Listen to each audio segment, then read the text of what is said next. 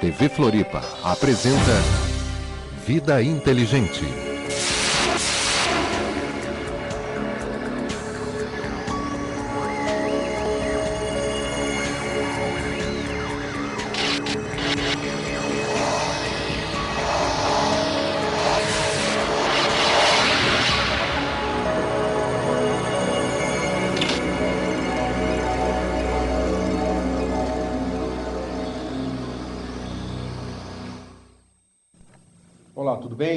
Noite, Florianópolis, boa noite, Brasil, boa noite, mundo, boa noite, todos os lugares que a gente alcança. É um prazer estar com vocês de novo. Hoje eu queria mandar um grande abraço para a nossa amiga Lenora, lá em Porto Alegre, para o nosso pessoal de Curitiba, Rafael Cury, pessoal do exterior que sempre nos, nos vê, para o nosso querido amigo e irmão Alvin, que nesse momento se deu tudo certo, ele não sabe mexer com o computador, ele está nos assistindo na cidade de Rio Grande, lá no Rio Grande do Sul, no computador. Um grande abraço, é bom estar com você aí mesmo à distância. Uma boa estada aí no Rio Grande, esperamos o seu retorno. Boa noite, Jorge. Boa noite, Grego. Você tá bom? Você viu que hoje Tô eu bom. fiz uma introdução curta, né? Nem a introdução, isso é um ensaio. É um ensaio, né? Então, você tem alguém para dar boa noite? Não, era só para a Priscila, para. Esqueci, e para o Alvin, né, que É, o nosso um querido Alvin aí. É. Está na cidade do Rio Grande, no Rio Grande. No Rio Grande, exatamente. Grande, é. Então tá aí, tomara que ele esteja bem. Bom, Não, tá bem, sempre tá bem. sempre, né? É. Nós chegamos o, o- na semana passada, nos, nos programas anteriores, nós abordamos aqui a história secreta do Brasil. Hoje nós estamos na parte 3. Não sei quantas partes nós temos aqui, não está programado. Nós vamos contar até onde a gente tem que contar e depois nós vamos, ou, ou no, no programa seguinte, então logo termine esta série eh, História Secreta do Brasil, a gente vai falar sobre o que o Brasil projeta para o futuro, apesar da gente ter falado aqui inúmeras vezes, mas foi bom a gente estar abordando, está sendo bom a gente abordar esse aspecto oculto, vamos dizer, outrora oculto da história do Brasil, para vocês entenderem ou terem firmeza naquilo que a gente passa depois, quando a gente diz que o Brasil é o país do futuro, o Brasil é o berço da nova civilização, o Brasil estava determinado, porque o que a gente tem visto, como a gente já falou, é, não, não é muito crível de, de, de, de ser verdadeiro pelas situações, por todas essas coisas que têm aflorado aí, mas que fazem parte de todo esse processo. Então, depois disso, nós vamos dar a sessão de continuidade. Nós temos grandes, mais grandes ainda revelações que eu tenho certeza que vocês vão se entusiasmar muito, né? Ele ri. É, principalmente no que concerne, eu vou deixar aqui de novo para deixar aquele foguinho. Nós vamos dizer quem verdadeiramente foi Cabral. Cabral, sim, nós vamos falar quem foi Cabral, Colombo. claro. Não, mas eu já fui mais para frente. Cristóvão Colombo, José de Anchieta, a Caramuru, né? todos esses personagens que nós estamos falando, mas eu me refiro a Anitta Garibaldi. Não vai ser hoje. Esperem para ver. Esperem para ver. Jorge, nós paramos então, semana retrasada, e não importa quando, nós paramos no ano zero, né? Você não tem pena de fazer um negócio desse, de judiar assim. Eu nós não. vamos dizer Não, quem vai é- ser a Anitta Garibaldi. Não, nós vamos dizer quem é. Exatamente, nós não estamos aqui para é brincadeira vir aqui. E vai ser você o portador de- dessa alvíssara. É, Entendeu? tá bom. Bom, Tá? Com você agora. É, na, nos dois, nos dois programas, nos dois encontros anteriores, né? Então a gente traçou é, o, o caminho da, da pré-história, da proto-história mundial e como isso apontava em direção ao Brasil, apontou em direção ao Brasil e a gente é, mostrou que isso que aconteceu com o que a gente chama hoje de descobrimento e depois aqui essa miscigenação que ocorre ainda hoje no Brasil, que junta todos os povos no Brasil para formar uma raça nova, né? Isso sempre aconteceu, né? Desde aí começou por volta de 1100, é, 1120 é, Cristo, com a vinda da primeira leva de fenícios. Aí trouxeram os cários, aí os fenícios vieram, passaram, pegaram os tupis nas Atlantilhas, os tupis foram para a Bolívia, depois vieram com os fenícios, aí vieram pela bacia ali, eh, do delta do Parnaíba, entraram pelo Maranhão, pelo Amazonas e começaram a formar o que seria a base do que a gente chama hoje de é, raça brasileira. Só que era uma preparação. Venezuela, que você falou também, né? Quem entrou por lá? Não, na Bolívia. A Bolívia, tá. tá. Não, desculpa, é, é Caracas, Venezuela. é, na Caracas, na Venezuela, Caracas. exatamente. Poxa, é que Bolívia tem um outro Manu, mas não é o, não Tá. é o assunto hoje. É do Lago Titicaca, essas coisas assim, mas hoje não vamos falar Tá bom, nisso. Que, vamos lá. Vamos pegar assim, no, na Venezuela, então os fenícios vieram, e aí enquanto eles se misturavam com os tupis, com os fenícios, e vinham para o Maranhão e para o Amazonas, e também pro, da- os, os cários entraram pelo delta do, do Parnaíba, aí então o Sumé, filho de Mancapac e Mamaoco, desce do Peru, vem até o final da América do Sul, entra pelo sul do Brasil com uma- uma- um, um- tipo de, de Inca já misturado com um Tupi, que seria o, o, é, o Inca Volã e o Tupi Cabaiú.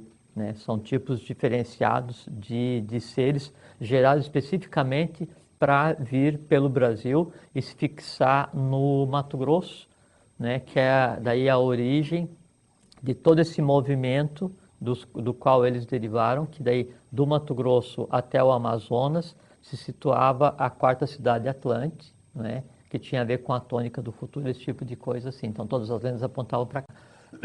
Deixa eu só te interromper uma coisa, porque Sim. me veio na cabeça que as pessoas me cobraram, inclusive hoje, você não, arruma- você não imagina as encrencas que eu arrumo fora daqui.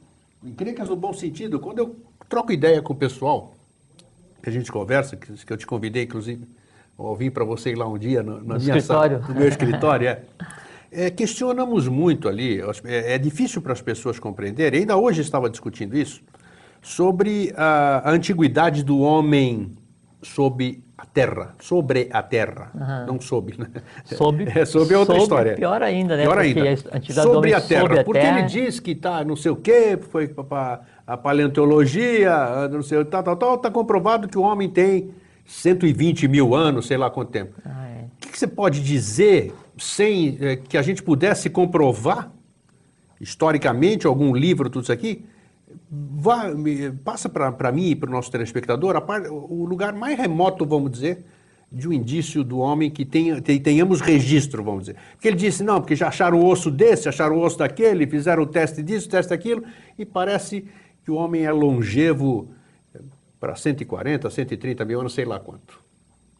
130 mil anos? Acho que sim, né? Não sei. É, Não, ah, o, homem, o homem branco, que é a raça ário-semita, que é derivada da quinta sub-raça atlântica. Que era, somos todos negros, né? Viemos todos não, dos não, negros, não, né? esse antes ainda. O, o ário-semita, então, ele sai da quinta sub-raça Atlante, né, ainda antes de afundar a Atlântida a última vez, antes do último cataclismo Atlante, de onde derivou Poseidones, ele, o Manu eh, retira a semente da quinta sub-raça eh, Atlante, o semita, e leva para a meseta do Pamir.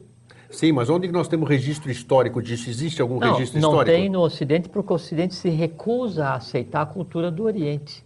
Sim, mas o Oriente tem registros? Não, ah, isso é a história do Oriente, ela se baseia toda ne- nessa questão dos manus, desse ir dos seres. Sim. Desse tipo, ou por exemplo, assim, Tá, mas resquício, um osso, essas coisas, nada, nós não temos nada disso, né? não, é que por exemplo, assim, veja só, é, quando a gente fala assim que o Manu saiu é, da Atlântida e aí é, ele se moveu para a meseta do Pamir e deu origem à raça ária, nós estamos falando em 970 mil anos. Aí é que tá, exato. É, mas é isso que eu fiquei discutindo. Entende? Mas nós não temos Aí- um- uma comprovação científica. Não, nós temos uma comprovação científica que é assim, você pega toda a tradição dos Vedas, ela narra como é que era a Atlântida. Você pega toda a tradição do que a gente chama de índios, que são os Atlantes, ela narra Sim, todos os livros antigos narram, Sim, exatamente. é, e isso nenhum sim. deles diz foi 10 mil, assim, a, a, a ciência oficial diz como os sapiens tem 50 mil anos, 50 Exato. mil anos é um absurdo. Exato, é, é, é, um absurdo. esse que é o X da questão. É. Mas vamos dar Não, e depois se continuidade você de pegar a, a Atlântida como um todo, até o início da raça Atlântica, bom, primeiro assim, então esse negócio de você assim, não, eu sou branco, você é amarelo, né, ele é É, negro, já falamos ele sobre é isso. Isso é uma, uma, uma, uma, uma falta de cultura, uma, uma besteira muito grande, né, uma falta de visão do processo, porque assim, o primeiro ser humano que existiu na, na Terra foi o lemuriano, negro, né? E negro em tom de bronze, ainda avermelhado, com estatura diferenciada, uma série de coisas. Depois que a raça lemuriana foi se desenvolvendo, aí quando estava na terceira sub-raça eh, da Lemúria, que houve separação do sexo, inclusive na, ah, Platão narra esse Já processo. falamos sobre E isso. Platão tinha conhecimento porque ele era filho de um sacerdote, de uma sacerdotisa de uma ordem que existe ainda hoje no, no Egito, entende? Aí ele então narra essa separação Aí esse processo, quando começou a surgir, então depois do negro vermelho, que era um vermelho bronze, não era o vermelho como a gente entende hoje que é o índio, né? Então isso aí é uma coisa assim, 5, 6, 7 milhões de anos, se você pegar a Lemúria é, desde o seu início, a gente tem 13, 14, 15 milhões de anos. Então você tem que contar, não em mil anos, mas qual é a era né, geológica onde apareceu. Né? Isso que Sim. remonta lá no final. Não, do... Tudo bem, vamos voltar. E antes de mais nada, antes da gente continuar, só quero dar mais um alô. Continuamos ainda com o nosso aparelho chamado VM, que nos permite colocar os caracteres, o telefone daqui até as, imagens. As imagens. É. Então, nós continuamos com esse problema aqui, então não vamos apresentar imagens hoje. É. O telefone para você participar é 3222 1137. Você que está fora de, de Florianópolis preceda por 48 3222 1137. E se você estiver fora do país, coloque o 55 na frente se quiser passar um telefonema para nós. Também quero registrar aqui um abraço para uma telespectadora assídua lá da região dos Lagos, do Rio de Janeiro, Araruama. Um grande abraço para as pessoas que estão lá nos assistindo. Do Marino, né? e, e, a, presença, presença do, do Marino, aqui do nosso querido Marino, que hoje trocou, assistiu o time dele para vir aqui ver o time dele, que é o, o país onde ele vive, escolheu é. para viver aqui, para então, nascer, né? Só uma coisa que me ocorre, assim, com essa, essa questão da comprovação acadêmica da, da longevidade do, do, da, da raça, né? Então, por assim, se no Brasil, né, a academia brasileira, ela se recusa a aceitar que existia um Brasil organizado antes de 1500, e aí assim, vem um Bernardo Azevedo da Silva Ramos, ele por 30, quase 40 anos pesquisa todo o norte, o nordeste e parte da Amazônia, é, a Amazônia é chamada Amazônia Legal, e aí ele escreve um livro, são sete volumes, onde ele, ele desenha e, e, e decifra mais de 3 mil inscrições em fenício, em grego, aramaico, egípcio. Aqui em território nacional. Brasileiro, é, é, é, uma obra conhecida mundialmente. Qual é o nome da obra? É Bernardo Azevedo da Silva Ramos, Inscrições e Tradições do Brasil Fenício, alguma coisa assim, o título é exatamente é o, nome Pode dela. pesquisar aí e conseguir. O livro a gente consegue, né? Se não conseguir, eu, eu tenho, eu coloco a exposição para fazer cópia. Tá aí, tá aí, tá registrado. Vamos Tem. repetir mais uma vez o nome? É o nome do autor, Bernardo Azevedo da Silva Ramos, né? É, Inscrições e Tradições do Brasil Pré-Histórico, alguma coisa gênero, não me lembro então, tá. exatamente o, nós temos o título. a internet do, do aí para poder. Mas então são mais de 3 mil inscrições traduzidas, catalogadas e, sim, e, e lembra que a gente leu do outro, no outro programa, então é um trabalho que ele foi reconhecido, né, pela pelo Congresso, pela um, um, um organismo de estudo lá do Amazonas em 1920 como real então, a partir do trabalho dele, então ele diz, não, então realmente existiu uma raça anterior no Brasil. Então, se hoje é, os livros escolares se recusam a traçar a história do Brasil de 2000 anos, em vez de 1500 depois de Cristo, ela começou no mínimo em 1100 antes de Cristo, desconsiderando a questão da Atlântida, considerar Sim, só tá, a é isso, só mais recente aqui. É, 1100 antes de Cristo. Nem isso não se aceita. Tá. Não, mas tudo bem. Entende? Então, não... Vamos seguir. Tem, tem um, tem um trecho aqui que Fala. eu queria, queria ler, esse livro aqui também é uma referência muito interessante. Aí esse eu não vou, não vou esquecer do título, porque está escrito aqui na capa, que é Fenícios do Brasil. Fenícios do Brasil é a antiga história do Brasil de 1100 a.C. a 1500 depois de Cristo. E o autor é Ludwig Scheinhagen. Ah, isso o tal do Ludovico Chavinagua. É. Isso. Então tem tá. uma coisa aqui que eu te pediria para você ler. Vamos lá. Que é muito interessante, e é só um parágrafo bem pequenininho que é aqui. Tá? Só você então tem um livro, já... tem um livro é, de Alexandre Braghini que, que o título é Aquém da Atlântida, que também é um clássico, sabe? Aí esse Alexandre Braghini ele cita no livro uma coisa muito interessante e que o, o Ludovico cita aqui também. Eu te pediria para ler, Grego, essas Daqui, três linhas aqui. E, e, até? A, e aqui, esse pedaço aqui até, até aqui. Ó. Tá bom, até a América um, do Sul um parágrafo. aqui. Pois não. É. Na mesma obra, página 153, Braghini, Braghini, Braghini é, menciona. da Atlântida. Sim, Braghini menciona uma carta que recebeu do Brasil do engenheiro Apolinário Frot, que um, dizia. Um engenheiro inglês que ficou durante quase 50 anos pesquisando né, as origens do Brasil, né, assim como fez o Bernardo Azevedo da Silva Ramos, só que ele conseguiu outras fontes ainda. Tá, então ele o diz Apolinário o seguinte, então o engenheiro Apolinário Frote dizia, os fenícios serviam-se para gravar suas inscrições sul-americanas dos mesmos métodos que os antigos egípcios usavam nos primeiros tempos para a sua escrita hieroglífica. Esses métodos eram empregados pelos astecas, como também pelos povos desconhecidos, aos quais se atribuem os petróglifos da bacia do Amazonas. O resultado de minhas investigações é tão surpreendente que eu hesito em publicá-lo. Para dar-lhe uma ideia, basta dizer que eu tenho em mãos a prova da origem dos egípcios, que nós já falamos aqui a semana passada, ou é retrasada, texto, aham. né? Que os antepassados desse povo saíram daqui, da América do Sul, mais precisamente do Brasil, é isso? né? Exatamente, exatamente. E por uma razão muito simples, que daí nos sucessivos é, afundamentos da Atlântida, a região do Egito parte da Europa, o próprio Saara, zero mar, sobe, desce e tal. E aí, em determinado momento, então, os Atlânticos que aqui estavam saem e começam o- a civilização egípcia com, com o primeiro, com Osíris. Aí já é mais recente, né? Uma coisa bem mais recente, Sim, né? é, sim, 3 é- mil anos. É um pouquinho mais. Um pouquinho mais. É, antes de 9.654 a.C., Deixa eu só foi fazer quando essa, afundou a última essa referência, que eu gerou gosto muito da gente passar a bibliografia aqui da coisa. É, o nome desse livro aqui que nós lemos, esse trechinho que o Jorge falou, por favor, anotem aí, tenho certeza que vocês vão querer ver também. É, depois a gente pode colocar à disposição o nome do. do Sim. pelo, pelo, pelo título É, do outro. a gente- Fenícios no Brasil, Antiga História do Brasil, de 1100 antes de Cristo a 1500 depois de Cristo. Era uma editora chamada Editora Cátedra e o autor é Ludwig Schwenagen, Ludovico Chavinago. Os É, índios conheciam ele como. Ludovico Chavinago. aqui no Brasil. Então, Fenícios no Brasil. Pesquise aí no seu, no seu buscador aí da Esse- internet e você vai chegar lá. Esse livro que eu tenho em mãos aqui é de um, é de um pesquisador, né? pesquisador Português. português, é, sim, conhecidíssimo no mundo inteiro Sim. e que ele, ele tem dedicado a vida a, a, é, é, isso, a identificar as origens, os segredos que envolvem o Brasil e tal. Existem E- muitos e artigos ele, dele é, na internet. Sim, e ele, ele se baseia né, em três autores para criar essa obra. né? Três autores.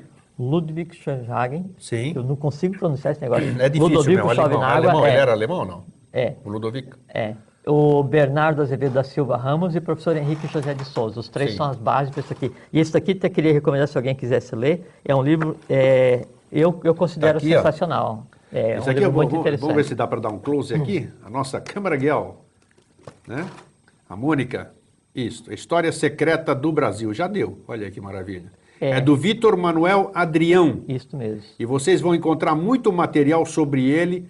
Recomendo a leitura na internet. Vitor Manuel Adrião. É. Se não tem nada a ver com ele, não estão vendendo o livro. É, Só que assim, nada a ver. é, ele fala assim, obviamente, né? Tem algumas coisas que é, são um pouco superficiais, né? E o que a gente tem abordado aqui é de natureza diferente. Perfeito. Claro, mas já serve como. É. base. com- Muita porque ele tem. referência, muita referência. E, e a coisa que é Ele muito conhece o lado que nós estamos falando também. Conhece, né? sem dúvida. Exato. E uma coisa que é muito interessante que, que me atraiu muito na- nas partes que eu li é o respeito com o qual ele trata esse país. Com certeza. Sabe? Com e certeza. isso, vindo de qualquer pessoa, é, é uma coisa admirável. E a né? região de Sintra lá também, onde ele É, está. eu estava procurando aqui porque tem uma nota de rodapé onde é que ele fala do livro do Bernardo Azevedo da Silva Ramos e depois a gente. Depois a gente acha.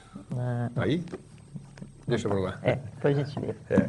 Então vamos, vamos continuar. Aí nós Sim. estávamos, da onde vieram todo mundo as É, origens, por então, onde entraram é, todo então, mundo aqui. Aí é, nós já estamos no ano zero. Estamos no ano zero. Então, antes do, antes do ano zero, então 850 anos de Cristo, então o rei Badesir né, sai da. que tinha umas imagens. Os filhos, nós falamos isso que o filho dele morreu afogado, morreu, afundou o navio. Então, o Brasil, eles vieram para cá, foram é, com seis navios, 222 pessoas, Sim.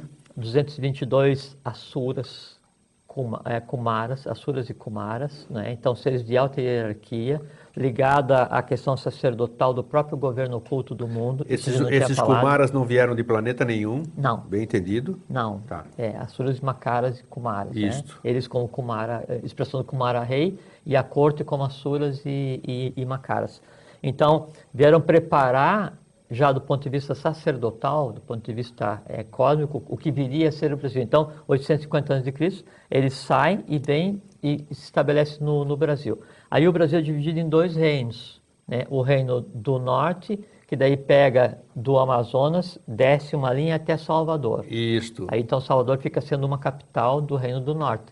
E depois daí tem a tradição eh, grega, de onde o nome Salvador, né, que em grego Soteropolitano. Soter, Sotero, que né? são- hoje quem mora em Salvador se diz soteropolitano porque em eh, Salvador em grego é sotero soter, né? isto, É, e, e- a origem daquela daquela região. Aí tem o reino do sul, que daí então pega dessa linha até a Bacia do Prata, né, cuja capital é o Rio de Janeiro. Então veja que depois, mesmo na questão da Exatamente, República... já foi, já foi é, capital do Brasil também. Sim, e a, né? ter- e a terceira capital, que é Brasília, é exatamente na área de atuação da quarta cidade atlântica, que, que era e que é no, no Brasil. Então, as três capitais do Brasil têm a ver historicamente com a vinda dos fenícios e com a, com a Atlântida. Isso é né? fabuloso. Aí, então, é, a história do Brasil é uma coisa Nossa fantástica. Senhora. Estudar a história do Brasil é estudar a, a própria história humana nesse planeta, nem mais nem menos. E, e o passado, o presente e o futuro da humanidade passa por esse país aqui, É. né? sem dúvida nenhuma. Então, eles vêm e o Brasil é dividido em duas partes, Brasil do Norte e Brasil do Sul. Aí, o nome do rei que veio para cá era Badesir. Ele trouxe, então, eh, ele tinha sete filhos, vieram para cá o, o Yetbal e Yetbal Bel, que eram os primogênitos, Sim. é, uma parelha, né? Eram gêmeos, né? gêmeos é, é masculino e feminino, Sim. né? E, e aí então Badesir ele se situa em Salvador e Etibal e Etibal Bel ficam no Rio de Janeiro gerindo os dois reinos. Aí nessa época então o, o Brasil ele experimenta um esplendor como rara, raras vezes se viu na, na Terra, a não ser nos tempos em que Atl- Atlântida estava em seu esplendor. Então é criado um sistema de sete cidades é, são os chamados é, é, sistemas geográficos.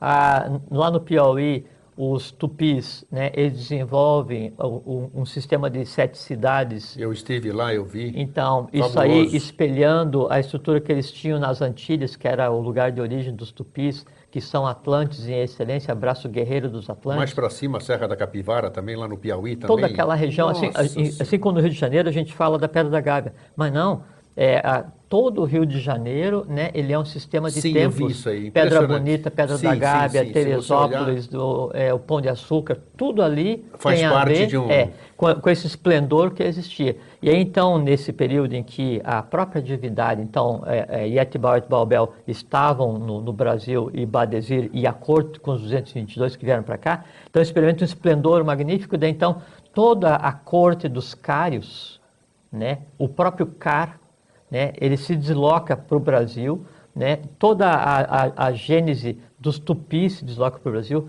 todos os fenícios se deslocam, então aqui passa a ser, como se assim, o olho do mundo nessa época. Né? E ainda para completar o processo, então Sumé, né, filho do, do Manu, Mancapac Maoco, ele desce com a semente eh, tupi, Inca Tupi, né, Inca Vulan e o Tupi Cabaiú, né, e vem pelo sul do Brasil e se estabelece na região do Mato Grosso, fazendo um equilíbrio com Salvador e com o Rio de Janeiro. Sim. E aí, então, aqui esse, se estrutura o primeiro sistema geográfico do Ocidente.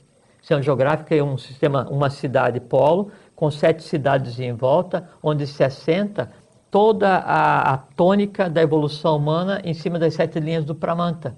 Que é o, Prana- o Pramanta são ciclos evolucionais e tudo evolui em sete linhas, cada linha com um, um direcionador. Não gosto de falar mestre, um, di- um direcionador. Aí tem Rakovsky, Abiala, Najib, Hilarião, Serapis, é, Que nós já falamos que a turma. Mória e Kutumi. Sim, o pessoal pensa que é um ser, mas não é, é uma, é uma linha. Inclusive, o Cabral e Colombo, então um pertencia à linha Mória e outro à linha Serapis. Quem foi Cabral e Colombo? Já vamos falar. Já vamos chegar lá. Isso Cabral aí. e tá. Colombo, né, pra vocês terem uma ideia, primeiro eles eram é, descendentes diretos, tinha ligação direta com, com Maras. É, José de Anchieta também, eu quero saber. José da Anchieta é mais enrolado ainda, porque ele era, ele era um goro da Ordem do Santo Grau original. José de Anchieta? Aham. Puxa. É, e isso a gente não tinha falado. Não. Nem do Não- Cabral e do não, Colombo, não que são falamos, Comaras. não falamos. É. Só tá na chamada do é- programa E ali tanto é que- que Cabral e Colombo, então era assim, Henrique de Sagres, Cabral e Colombo, ligado diretamente à coluna central, a, a magistratura da própria divindade, e o braço sacerdotal e o braço guerreiro. E aí, pra você ter uma ideia, então, Peraí, Cabral e Colombo eram da mesma ordem ou não? eles eram, os dois eram agartinos. Sim, tá. Tá? Então, tá. Colombo passa por ser português, mas não é, ele era espanhol, mas na verdade não é espanhol. Ele saiu pela Espanha, porque lá atuava a Ordem da Calatrava, que tinha a ver com a Ordem de Marisco, que tinha a Sim. ver com os Templários, que a gente já vai falar agora. Então, Colombo era agartino, né? Cab- é, Cabral era Agatino. Até o nome, até o nome tem coisa a ver, né? Sim, Pedro Álvares Cabral É, é, fala isso. PAC, né? É PAC, PAC em Agartina é segmento. Ele veio dar segmento a um processo. Tá, mas até o próprio Cabral parece que tem alguma É, coisa Cabral aí. vem de Cap, Kumara Caprum, né? Que tem a ver com Kumara. Tanto é que na, na bandeira do, do, do- do- do- é, o, o brasão do Cabral, Sim. ele tem dois cabritos, né? Embaixo e um em cima. É o Kumara, o Kumara Rei com as duas colunas. E Isso tudo que Colombo- nós estamos falando, você pode comprovar. Você Sim. pode acessar, É, isso é e- história, isso é história. Na que você pega assim, uma, uma das velas, qualquer das velas que Ca- Cabral veio para o Brasil, você tem ali aquela cruz, que não tem a ver com a bandeira portuguesa, né? Mas tem a ver com a Ordem de Malta e com a Ordem de Maris, né? E também dos Templários de Abisso, que foi quem é, su- subsidiou, quem pagou essa vinda para cá. Eles sabiam que era para vir para cá, já tinham vindo para cá. Então essa história, ou essa história de que eles descobriram tudo por, Por acaso, acaso, não existe. Nem a América e nem o Brasil. Primeiro que não existe acaso, existe a lei da causalidade, Tá, onde a gente não compreende porque a mecânica é diferente. Agora, tudo foi exatamente sob medida. Tanto é que assim, a escola do. A gente já. Depois a gente volta para o Badesier, vamos, né? vamos, que a vamos coisa, tem a pra coisa para falar. Então, a escola do infante Dom Henrique de Sagres, que era o iniciado e que era mestre da Ordem de Maris, e tinha a ver com a Ordem de- Avis e com os Templários e com a Ordem da Calatrava, e que depois derivou, quando a, a, a Ordem da, de Maris ela passa a atuar na Escócia, ela funda um rito escocês misturado com o rito escocês maçônico da época do Egito. Então tem toda uma mistura aí e sempre é, esses três na, à, à frente. Tanto é que quando foi a Revolução Francesa para acontecer, é, Cagliostro e São Germano, né? Então eles vieram, um veio de Caleb na Líbia e outro veio do, do, do Egito, né? E Pra cá também? Não, né?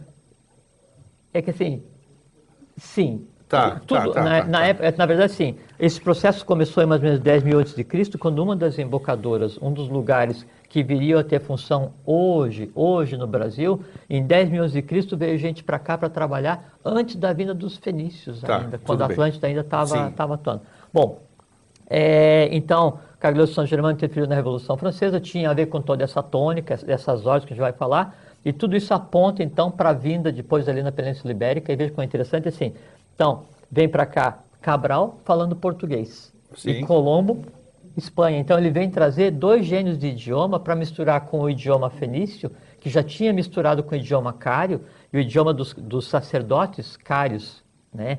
é, é, que era falado pelos tupis, aí isso dá uma mistura e gera a língua, a língua- uma língua- um idioma chamado Nhenhengatu, que é a Como- língua... como é que é? Nhenhengatu. Nhenhengatu. Nhenhengatu. É que Dá é a pra- língua dá- do bom... Veja como é que é A interessante. gente acha, se procurar isso aí, Nhenhengatu, acha? Deve achar, deve Tá. achar. Então, assim, então o Nhenhengatu era, era uma mistura da, do idioma dos altos sacerdotes dos cários, que tinha a ver com o Cário, que tinha a ver com a Atlântida, que tinha a ver com o próprio governo do mundo, né? Tá. Misturado com a língua dos fenícios, né? Que depois derivou, tanto que não tem um quadro para mostrar É, ali. que é vamos- Todos os idiomas hoje, eles derivam do, da, da- do idioma dos fenícios. Aí então vem para cá, então você tem o Nhangatu, né, que é a mistura, daí tem a língua dos cários, dos fenícios, mistura tudo aqui, e aí isso, isso é um gênio, gênio do idioma que já estava plasmando o que viria a ser o idioma brasileiro. Aí faltava dois gênios de idioma para vir para cá. Então, o brasileiro vem no, do Nhenhen, como é que é? Nhangatu. Nhenhengatu, tá. É, Eu e tem uma coisa interessante que o Nhangatu chama ah, é, em, em Tupi-Guarani, Sim, em sim, né? sim. É a língua do bom andamento, ou do bom segmento. Significa? Significa isso? Qual é a essa língua do bom dela? andamento, ou do bom segmento, né? E é, o PAC, que é o nome do Pedro Álvares Pedro Cabral, Cabral. é PAC em agartino, supondo, né? É dize, Sim, né? sim. Que PAC em Em linguagem agartino, agartina. é, PAC em agartino é segmento.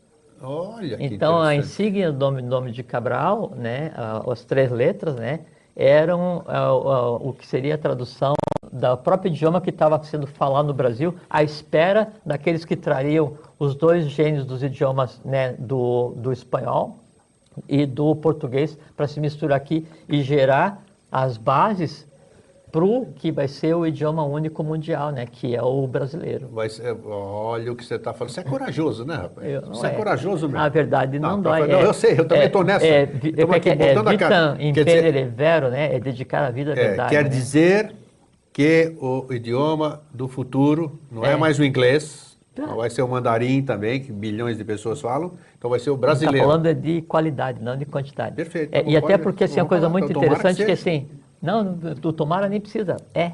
Né?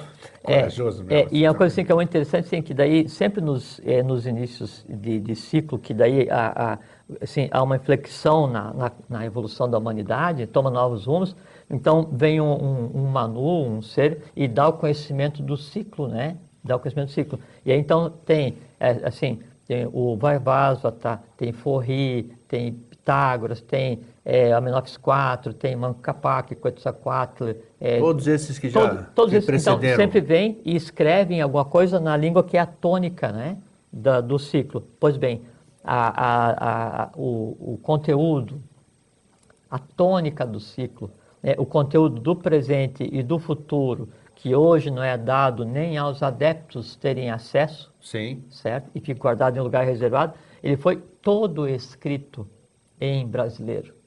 Ah, meu Deus do céu. Todo, da primeira à última linha, escrito em, não é em português, em brasileiro.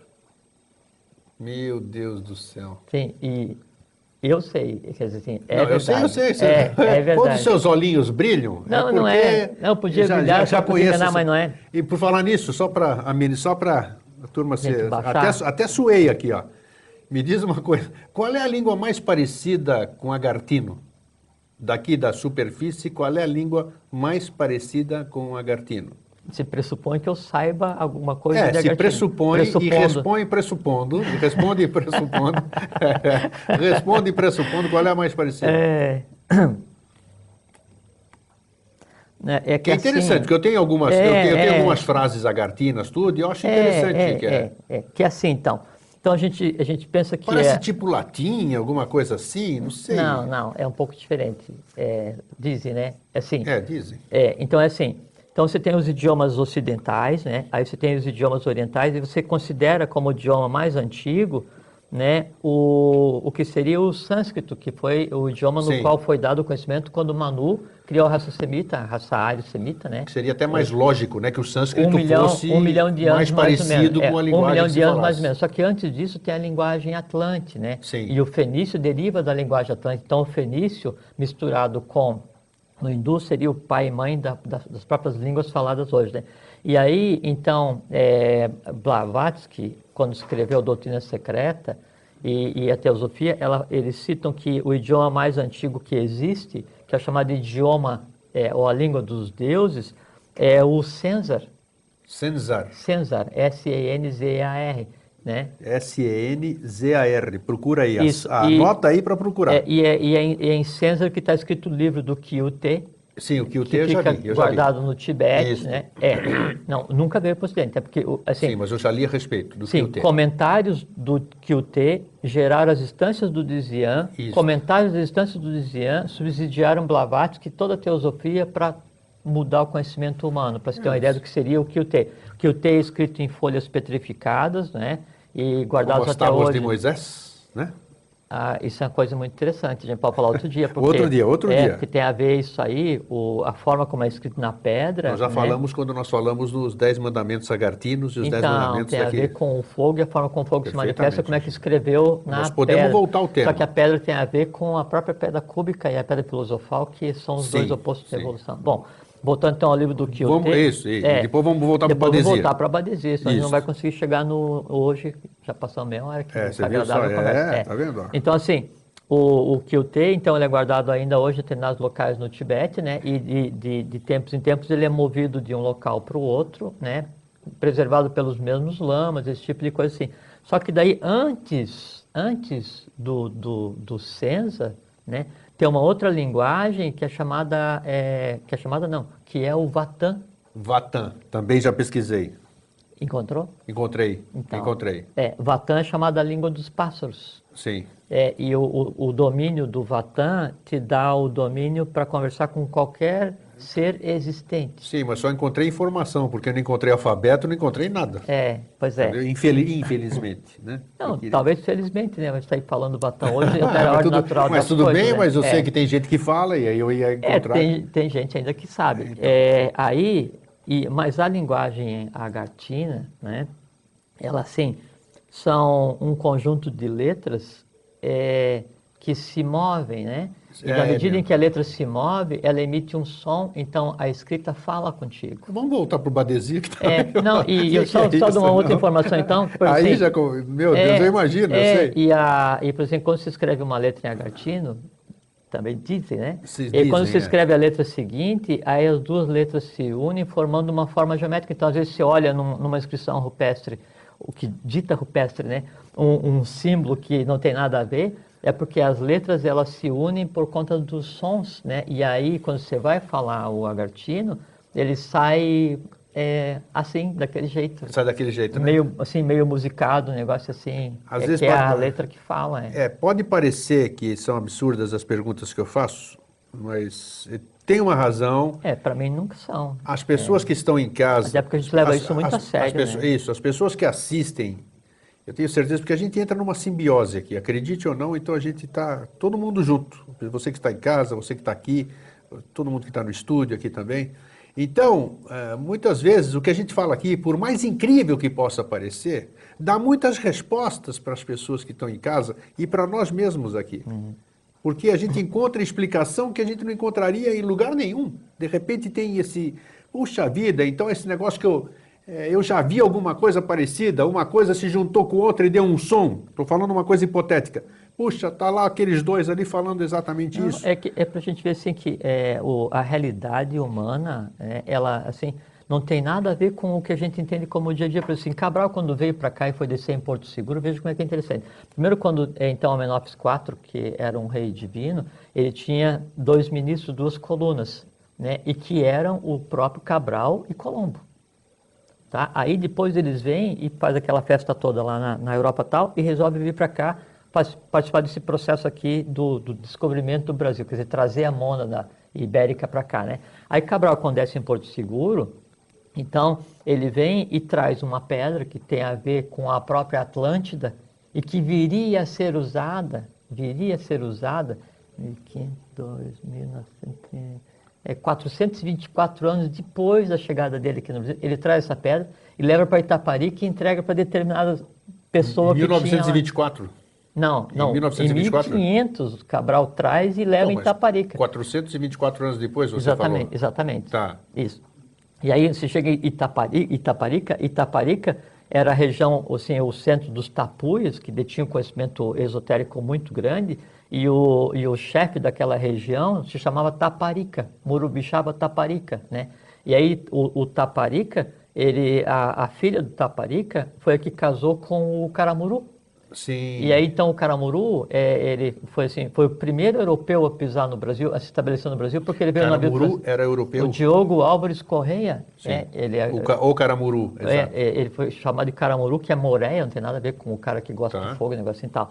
Só que daí ele veio com função manúsica, porque daí ele, então, como o primeiro branco a vir para o Brasil, depois da, da questão dos fenícios, então ele naufraga na costa, e, e- com mais alguns, aí os tapuias, por mando do Murubixaba Taparica, matam todos, menos o Diogo Álvares Corrêa, O que tem o nome, o mesmo sobrenome do Pedro Álvares, porque é Diogo Álvares Cabral Correia. Não sabia do Correia? É, Correia? O, Ca- o Cabral tinha Correia no Não, meio, não. O, o, o Diogo, o Caramuru, tinha o sobrenome do Cabral. Ah, sim, tá. É porque o Cabral, assim, ele, ele era um Kumara e ele veio com a função específica. Ele veio para cá, descobriu o Brasil, entre aspas, aí foi para dois lugares na Índia, voltou para Portugal e ficou no anonimato até morrer, ou até sumir, né? Então, aí vem o, o, o Caramuru, não é?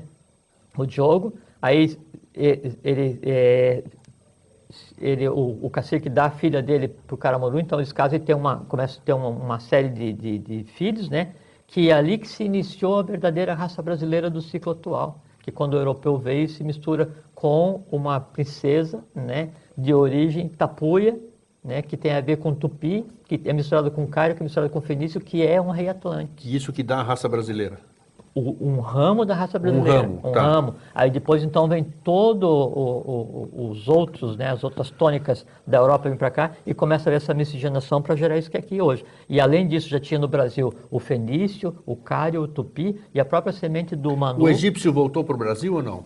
Os egípcios ficaram no Brasil por quase 500 anos.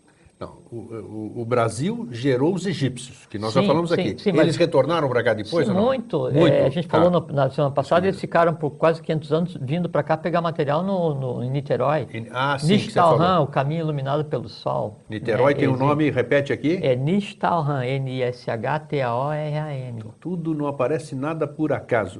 E por falar nisso, naqueles que eu estava te falando lá nos bastidores, o que eu andei lendo ali, tem, que nós abordamos um programa aqui, mas ele não saiu como eu queria que saísse na época, talvez não era para sair como eu queria.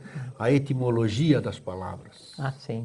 É impressionante. Tudo, todas as palavras que nós falamos, tudo que está escrito em algum lugar, tem um outro ou, ou verdadeiro sentido, né? A composição delas é uma coisa maluca que você É, não. interessantíssimo. É, por exemplo, os cários, quando eles criaram aqui no Brasil uma, aí a Federação dos Cários, né? É entusiasmante você E aí então isso os cários eles pegaram e criaram é, uma assim é, castas, né, de pessoas que lidavam com o artesanato. Sim. Né? Então, dependendo do, do tipo de, de coisa que você fazia, que aquele, aquele parte da população fazia, então ele tinha um nome.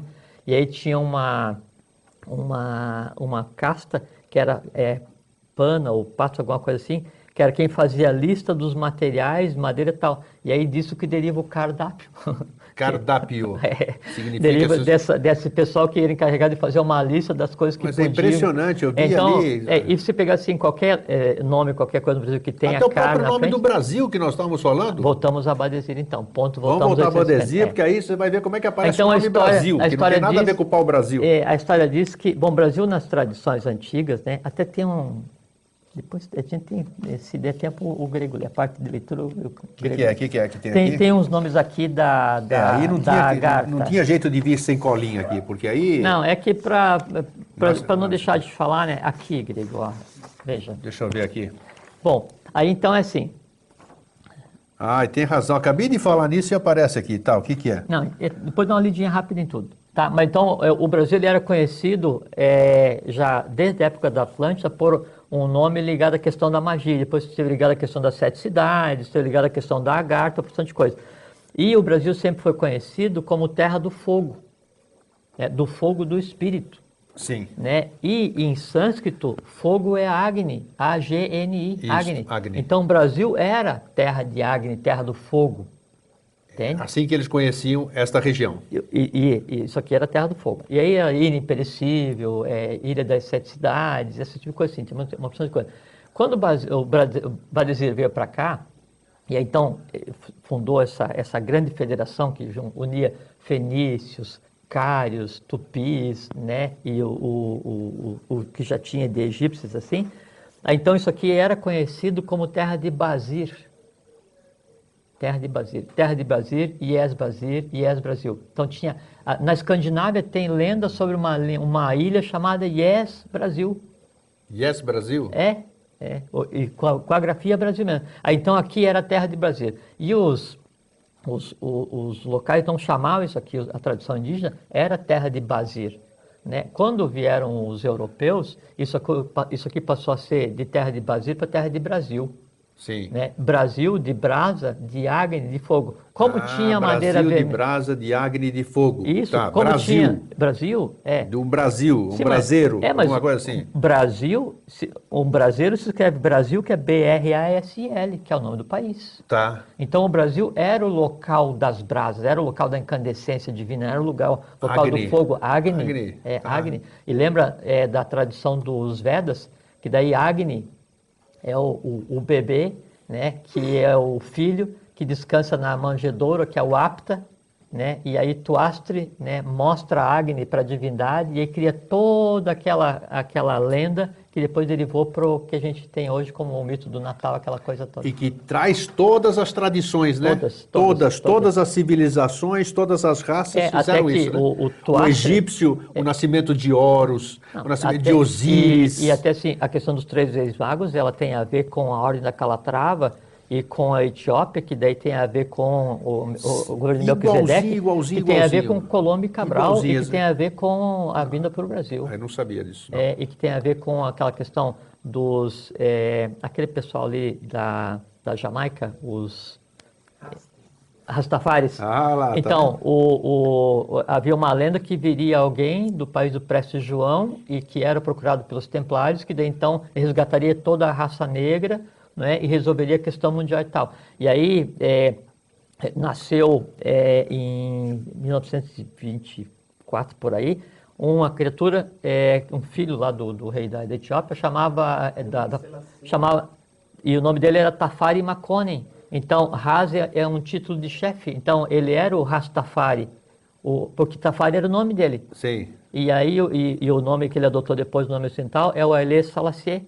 Então, o Rastafari é uma religião que tem o Haile Selassie, que é o Rastafari Makonnen, como uma divindade. Só que o Haile Selassie não é divindade. Ele veio para anunciar o que viria a acontecer no Brasil Que depois. interessante, olha só. Me diz uma coisa. Vamos é, voltar ao Brasil. vamos voltar. Itaparica continua com esta força hoje ou não? Itaparica é a própria mãe divina na, na Terra. É, são três. Quando, quando o, o, o, o Et Oriente Lux se move para o Et, o ex, ex Oriente Lux se Vem move pro pro Ocidente. o ex, Et Ocidente Lux, então o olho do mundo se move do Tibete para o Brasil Sim. e se assenta em três lugares: Serra da Mantiqueira, Itaparica e Roncador.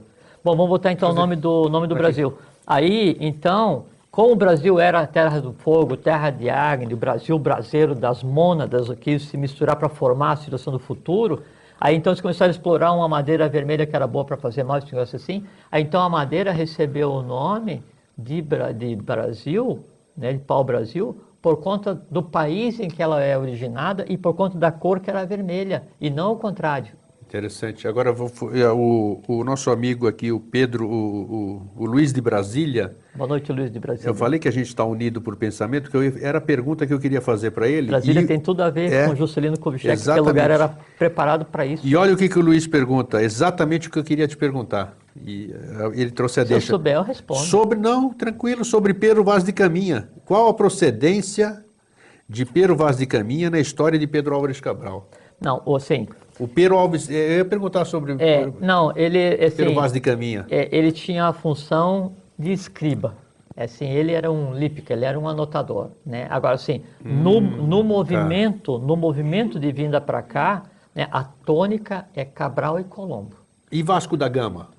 É, assim, é, Era só um navegador também? Ou- tá, Pedro Vaz de Caminha foi um lípica, já é interessante, já sabemos que ele foi um Não, lípica. não, não, não, é, é, não, é, ninguém é um lípica, ele, ele tinha a função A de função anotador. de é. lípica, tá. Até porque lípica é, uma hierarquia chamada arrúpica, ela não tem forma, então Tá, ela não toma forma tá, humana, perfeito. que são seres que anotam o karma.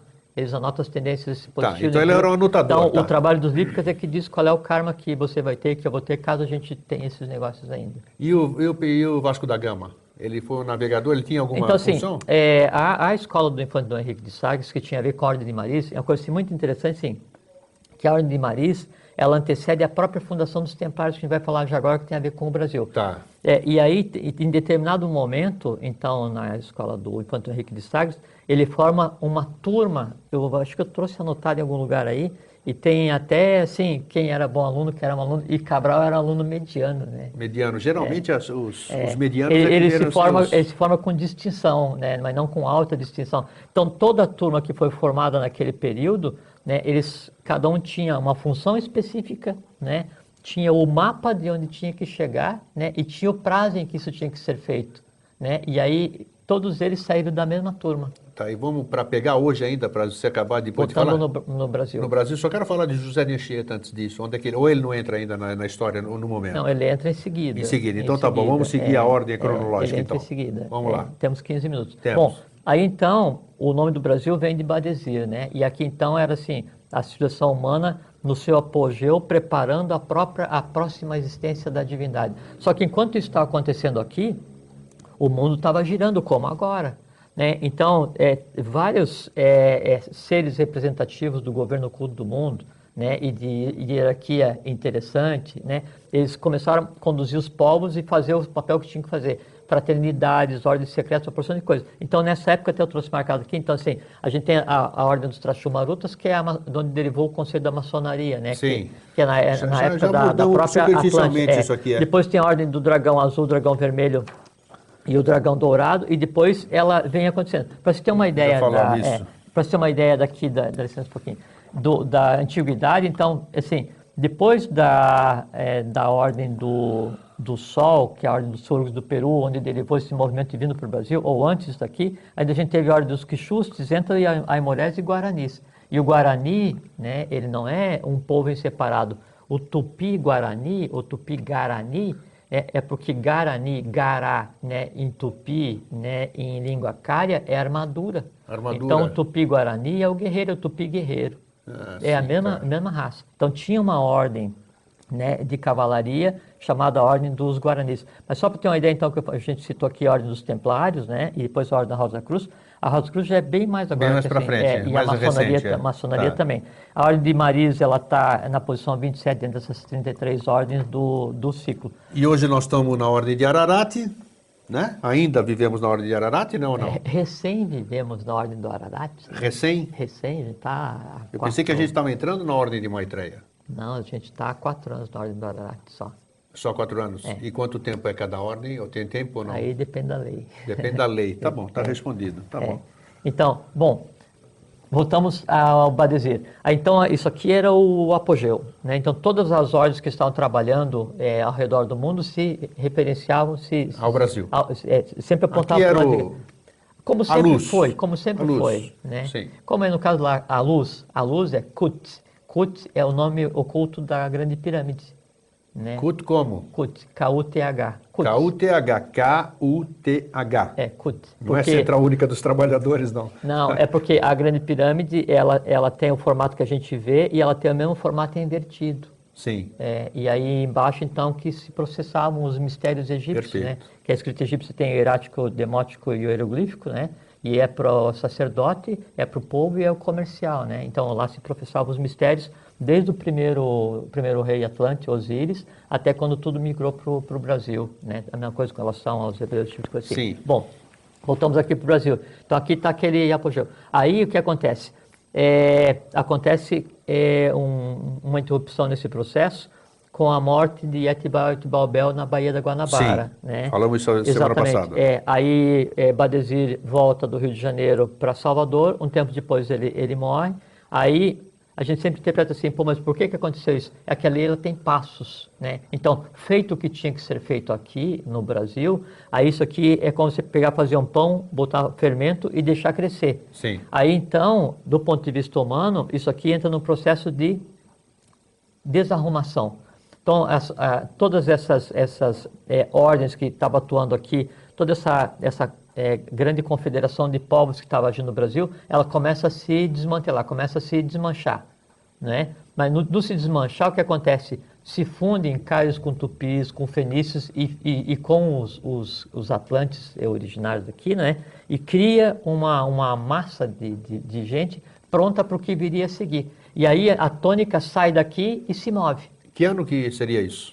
Volta aí de 840, DC. 835 antes de Cristo. Mas nós já tínhamos zerado, você voltou Não, ao tempo? é porque a gente está contando de Badesir. Ah, tá. Badesir é 850 anos de Cristo. E aí então, o Brasil ele fica assim fora desse contexto aparentemente, né, até quando vai haver o próximo movimento aí no ano de 1500 e com o ano zero também. Só que nesse momento, nesse, nesse intervalo de 850 até o zero ou até o 1500, o ir e vir de todas essas raças para cá é constante, porque era o habitat deles aqui. Aí gregos, eh, Então, tudo isso aí que precedeu, vamos trazer para a história que, que o povo conhece, vamos dizer, que é a história do Brasil, sem, tirar o sem colocar o secreta.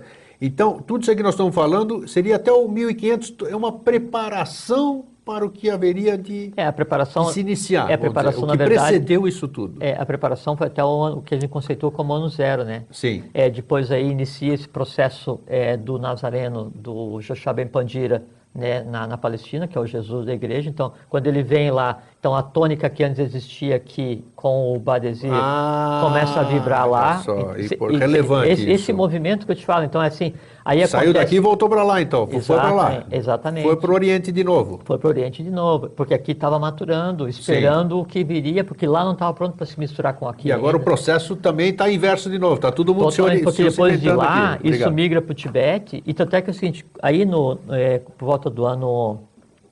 É, quer perguntar? Ah, vamos para, pega o embalo aqui, se o Luiz de Brasília, de novo, pergunta se a Blavatsky fez alguma referência a esses fatos ocorridos no Brasil. É, a Blavatsky, assim, primeiro toda a teosofia, toda, toda a questão teosófica, ela aponta para a sequência e ela diz que por volta de 1800 haveria de vir um discípulo mais preparado que ela e autorizado para dizer o que a ela não foi permitido. Perfeitamente. A gente sabe a que se refere, né? Sim, sabe. José Henrique de Souza, o professor. O professor, é, o professor. É, e que tem muito a ver com, com Brasília. Sim. Né?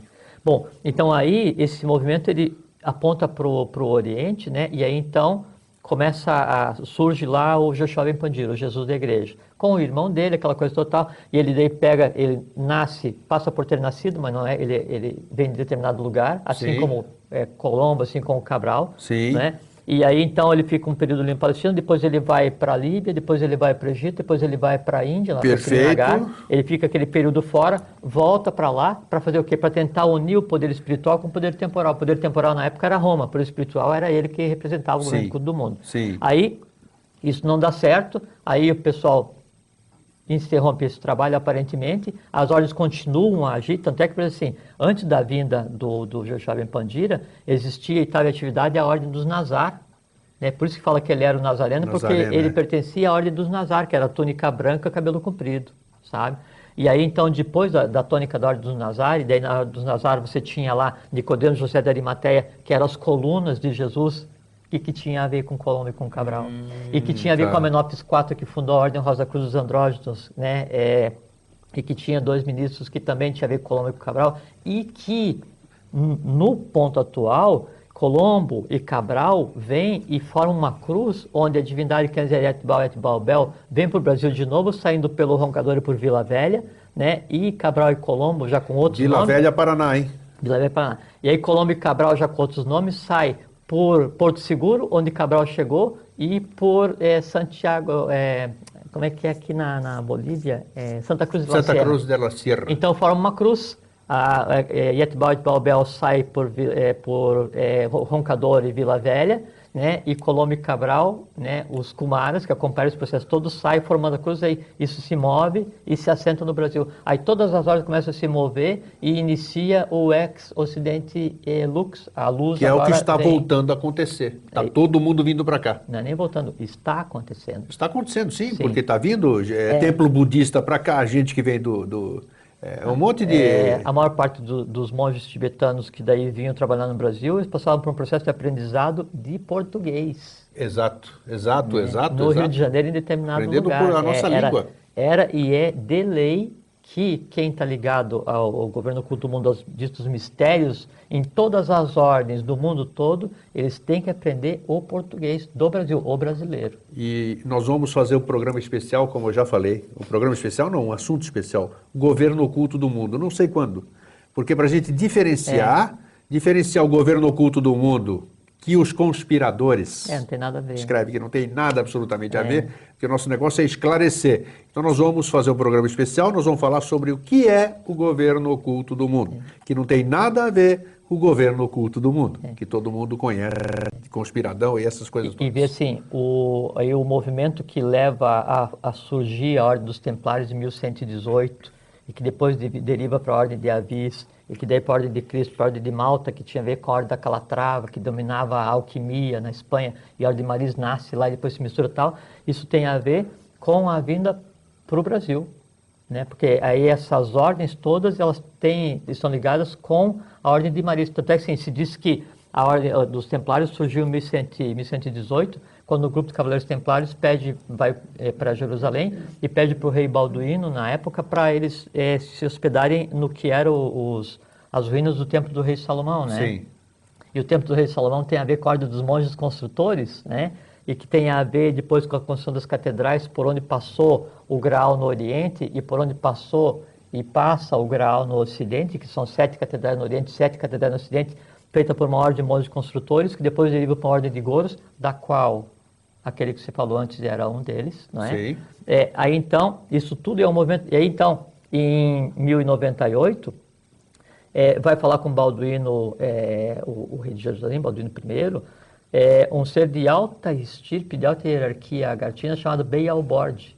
Opa, vamos lá os nomes de novo? É, Beelzebub. Aí, a partir de. Beelzebub, quando ele se manifesta, é que então dá origem ao processo que derivaria para a fundação dos Templários. E os Templários, como qualquer ordem, é, ele tem três círculos, né? Tem o que é sabido, tem o dito oculto e tem o secreto. Ainda? Ainda, Continua, ainda, tem. tá. hoje, sim. Lógico que a maior, maior parte das ordens tem só, Sim. vive só de fumaça, né? Mas é, mesmo assim. Aí então, a partir desse ser que funda a Ordem dos Templários, se inicia todo um movimento para preparar para o Brasil. Né? Então, veja que o momento que culminou com a vinda de Cabral e Colombo em 1500, né? Cabral em 1500 para cá, né? e Colombo para o trabalho dele, aí ele se inicia, segundo nosso conhecimento, né?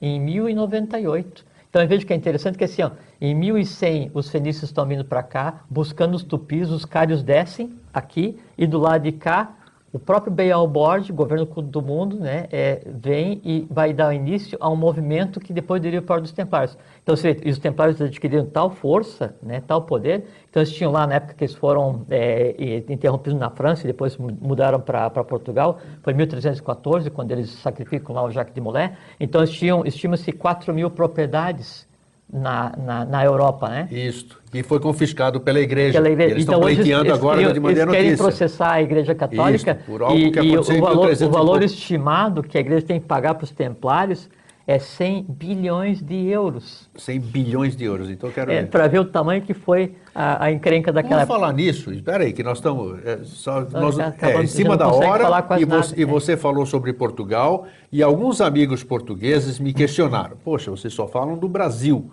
É, não, não é só falam do Brasil. Nessa questão, porque a gente sabe que em Sintra, Sintra é um, um É lugar um- muito importante, uma É um embocadura. posto representativo, são sete no mundo, um em Sintra. Sintra tem, um uma Diane, importância é, tem de relevância. Tem um Diane, um Darane, sete Tuijas, sete Aranes Druva e tem uma ordem secreta que dá suporte a Sintra. Eu prometo que É. na, nossa, na continuidade do, do, da- da- do quarto episódio da História Secreta do Brasil, nós vamos começar por essa questão.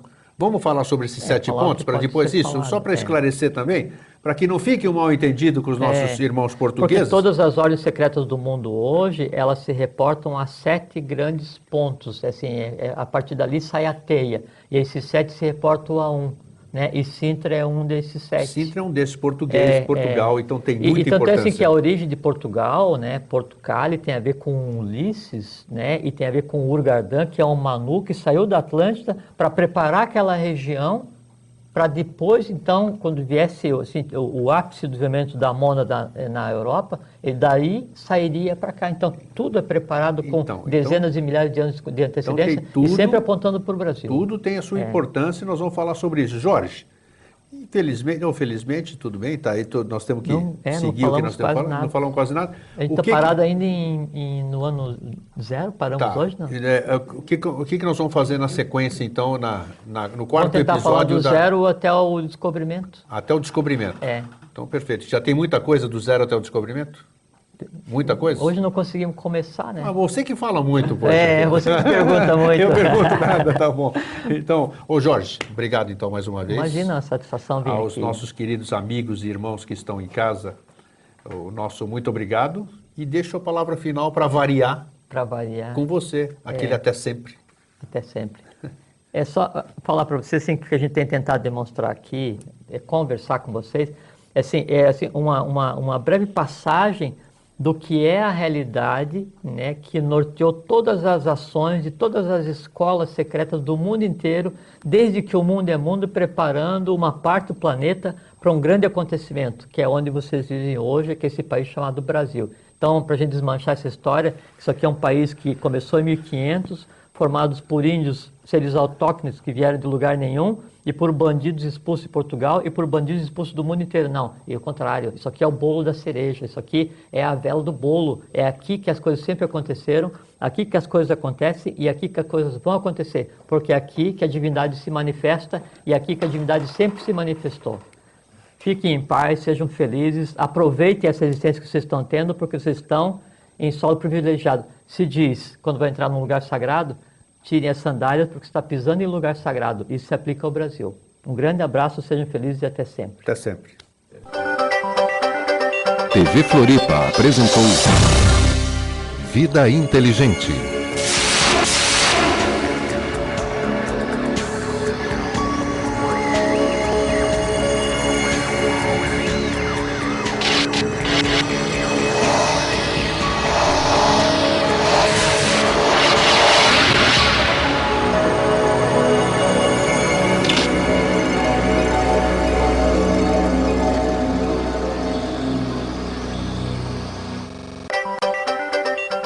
TV Floripa apresenta Vida Inteligente.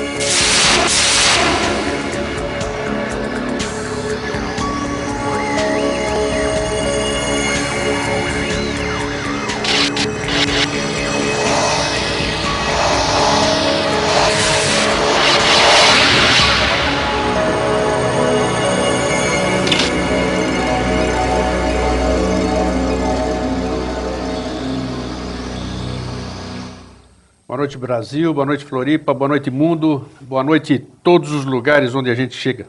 Para um bom entendedor, já sabe, né? Nós atingimos muito mais do que o nosso vão conhecimento consegue eh, mensurar. Eh, durante três semanas, com o nosso entrevistado de hoje, que vocês conhecem pouco, Jorge Antônio Ouro, eh, nós temos falado sobre a história secreta do Brasil. São revelações nunca trazidas ao público, pelo menos a nível de TV, em canal aberto, onde possa, através da internet também, estar no mundo inteiro agora. Nossa, nossa responsabilidade sempre aumenta a cada dia e também permite também que a gente possa ampliar essa, esse conhecimento, trocar ideia com vocês através desse mecanismo eletrônico que a gente dispõe. E depois de falarmos um monte de coisa nos três programas anteriores, falarmos de muito, muito tempo antes da Atlântida, as coisas, como chegaram as coisas aqui no Brasil, o que, que o Brasil originou, como originou o nome do Brasil. Finalmente nós chegamos hoje com a presença aqui no nosso, no nosso estúdio da nossa querida amiga Lisete Foiser e também da Rita Maria, né? Nós temos o público aqui que muitas vezes vem nos assistir conosco aqui no, no, nos estúdios da TV Floripa. Se você quiser também participar, você basta ligar para 3222 1137 e dizer que quer vir nos assistir aqui. Hoje nós continuamos também com a ausência dos nossos créditos, quer dizer, não podemos escrever nada na nossa tela por estarmos com equipamento defeituoso. Então o telefone daqui, 3222 1137, você que não é de Florianópolis, preceda de um 48 se quiser ligar, você que não é do Brasil, coloque o 55 antes. Também mandando um abraço para o nosso querido amigo e irmão Alvin, que talvez esteja nos assistindo agora em Rio Grande, no Rio Grande, aos nossos amigos queridos de Brasília, de Araruama, de Otacílio Costa, de, um, de uma série de lugares que não dá para lembrar também, ao nosso querido amigo e irmão, outro também, Jaime Lopes Dalmal, que vocês conhecem bem, esteve aqui comandando o Vida Inteligente num dia que eu tive que me ausentar. Ele está passando por um momento delicado e nós estamos vibrando aqui para que tudo consiga terminar de acordo com o que tem que ser. Então, Jorge, eu sempre dou essa essa enrolada no começo aqui, né? Eu gosto de falar assim, né? para preceder a sua apresentação. Ah, para, né? então, com... Jorge, é. boa noite. Boa noite, Grego. Obrigado por estar aqui de novo. Obrigado a você pelo convite. Eu fico né? fazendo essa contagem regressiva. É, eu acho que quem, quem nos assiste toda semana fala esse grego é chato pra caramba, né? Porque ele fala sempre as mesmas coisas aqui. E realmente nós falamos, e é uma verdade aqui, porque não temos nada gravado, é ao vivo, e para nós toda quinta-feira é uma, realmente uma celebração. Essa hora que a gente passa junto com vocês, trazendo coisas, é, entrando nessa egrégora, nessa energia que a gente cria aqui, é algo muito gostoso. É a mesma coisa de você estar curtindo algo que você gosta de fazer. Então isso não há preço que pague, isso é muito gostoso e para mim as quintas-feiras é assim. E amanhã começa a contagem regressiva para a próxima quinta-feira, onde nós vamos estar com Vida Inteligente. Então, Jorge, você está bom? Eu estou bom, estou ótimo. é muito importante essa parte inicial de água benta. É, você viu água, viu? a gente está vendo que geralmente quem toma água aqui é o grego, né? Hoje o, o Cronos, o senhor do tempo aqui, é. É, ele trouxe água para mim também. Então, essa coisa de pegar e fazer essa, essa introdução, grego, é, é muito importante porque isso que desencadeia o processo e aí, então, a partir do momento que você começa a conversar, é que dá a sequência ao que a gente tem falado como se a gente tivesse parado só para fazer um comercial, como se É tivesse verdade. passado 15 dias. É porque assim, quando a gente conversa sobre alguma coisa, é, quando eu falo o nome, pr- primeiro assim, não existe nada no universo, nada, né, do mundo visível ou invisível que não tenha nome. O que não tem nome não existe. Então, se alguma coisa tem nome, ela existe fisicamente. Se essa alguma coisa tem nome e eu falo a respeito dela, no momento que eu falo a respeito dela, ela olha para mim, é, é, é, é, é bidirecional, e ela acontece através de mim. Isso que é o fenômeno que a gente chama de fala, né, que é o verbo, né, que é, a ideia é o verbo que toma carne através da pena. Então, vem desde a ideia até a escrita, passando pela fala. Então, quando você começa a narrar o que, que é que acontece aqui, e saúde os amigos, e cria essa ambiência, todo isso, esse, esse, esse trabalho, essa, essa, vitalidade que a gente tem empregado aqui para construir alguma coisa que a gente não sabe o que, que é, não é? Ela então se entrelaça novamente com o que é criado com o meio, se liga a quem está ouvindo, vendo, se liga a quem está vendo, ouviu e hoje não está aí, se liga a quem tem dúvida a respeito que a gente conversa e que ainda nunca viu e que talvez nunca venha a ver, e cria um sistema de forças, né, que faz com que cada um de nós que participe inconsciente ou conscientemente dê um passinho a mais em uma direção. Qual direção? Aí a direção de cada um. De cada um, mas é, É, isso que, eu, isso. isso que eu, te- havia te dito aqui. Porque toda vez que eu saio daqui, eu, eu reclamei para você, eu reclamei para você em certa ocasião, que eu era mais feliz com as minhas fantasias, né? Falei aqui ao vivo, a gente fala tudo aqui ao vivo, não esconde nada. E realmente aqui, agora, eh, esses nossos programas que a gente tem feito, a gente vive uma fantasia entre aspas, cria uma egrégora, que é uma fantasia real, vamos dizer. Então não ela, é- foi, ela foi transformada, foi substituída, vamos dizer. É que assim, a- E a- me a- traz de volta a alegria, mesmo que seja temporária. É, é, é importante você usar a questão, essa questão da, da alegria, vamos usar mais uns cinco minutinhos só para a gente comentar isso que é problema, importante. Né? É porque assim, a alegria humana, independente da razão dela ser gerada, ela, ela é, tem vida curta porque ela é, ela é plástica e ela está ligada a um evento. Então a gente está contente porque comprou o carro, estou contente porque encontrei a mulher que eu amo, estou contente porque consegui o emprego que eu quero. E assim, o carro fica velho, o amor se transforma em rotina, o emprego vira não sei o que e tal. Então você sempre fica arrumando coisa para ter aquilo que você acha que é felicidade. Quando na verdade a felicidade, ela está por trás disso tudo que é maia, que é ilusão. Né? E aí, então, o primeiro é, é, é, indicativo que você está num caminho que pode te mostrar o que é, que é a real felicidade, que ela independe de nenhum fator externo, é você se chocar com a realidade.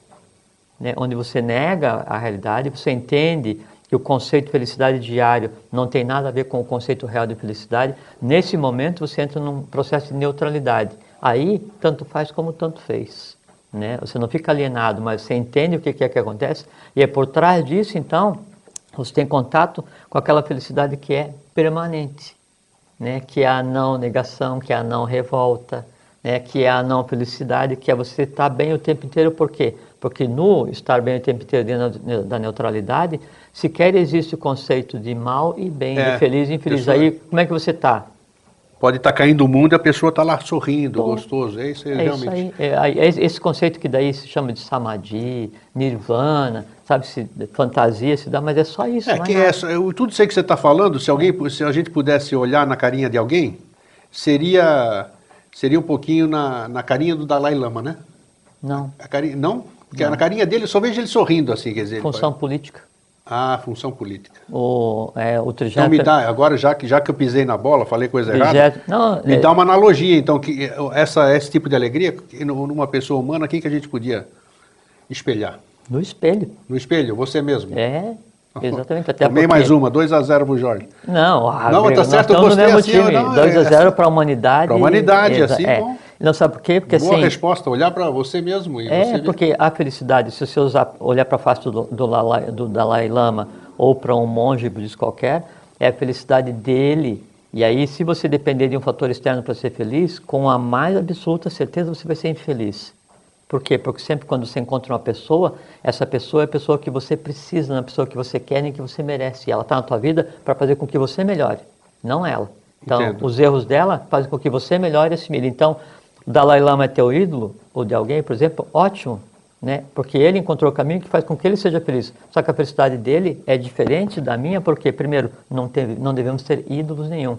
E segundo, que o Oriente já se bandeou para o Ocidente. Ocidente. Então, quando o 21 Buda vivo da Mongólia, né, o Tuktu Bogdo Gegen, some no Oriente e reaparece no Ocidente já em função aprendendo português, é porque todos os valores que deviam estar lá já estão aqui. Tanto é que o 32 é, Buda vivo já é, é ocidental. Já está aqui. É. Bom, durante, como eu repeti, durante três semanas nós falamos da história do Brasil e chegamos até o dia de hoje que nós vamos dedicar esse tempo que nós temos aqui hoje para falarmos do ano zero até o ano do descobrimento que a gente conhece na história cartesiana, aqui na escola do, do, da história do Brasil, aquela que nos ensinam no colégio, que nos ensinaram e tal, tal, tal, e continuam falando a mesma coisa até hoje.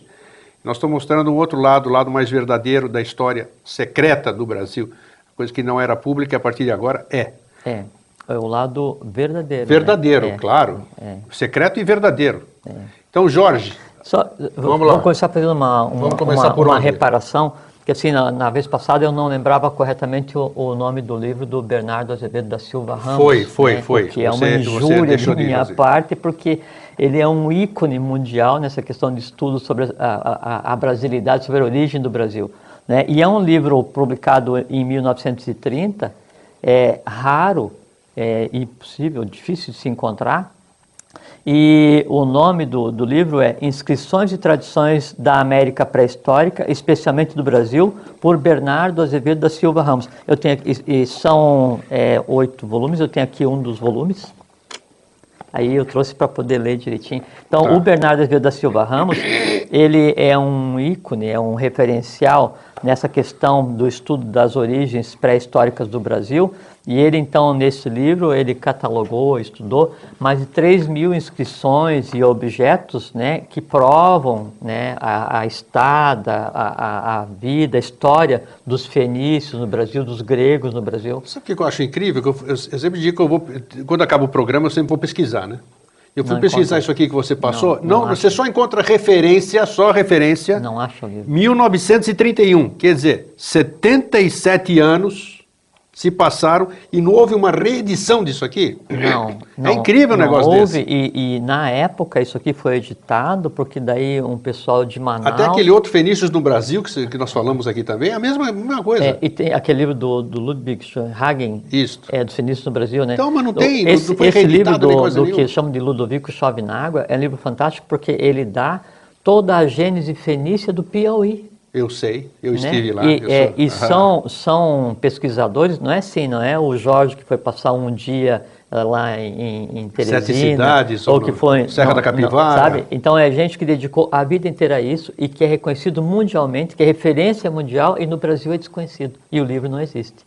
Então tem aquele, aquele o livro do, do Cônigo Bernardo Azevedo da, da é, Cônigo Bernardo da Silva Fortes, né? Alguma coisa assim o nome dele é, que então ele tinha provas materiais né, de que os egípcios, os antepassados egípcios tinham vindo do Brasil, né, o, o, livro dele não conseguiu ser publicado. Incrível, então isso aí... Sumiu sem ser publicado. Sim, eu vou te contar. E não precisa ir mais longe, assim, em 1951, é, então é, resgataram na Baía da Guanabara, né, então ânforas fenícias completas, perfeitas, né? E aí então isso foi publicado. o quê? Ânforas, é, vasos, ânforas, os vasos, vasos tá. fenícios, vários, né, de, de, navios fenícios que tem até hoje afundados, no Rio de Janeiro, sim. exatamente. E aí estão pondo notícia no Cruzeiro, nos jornais é, da época tal. Aí o governo do estado, à época, pegou para estudar e para fazer uma exposição itinerante.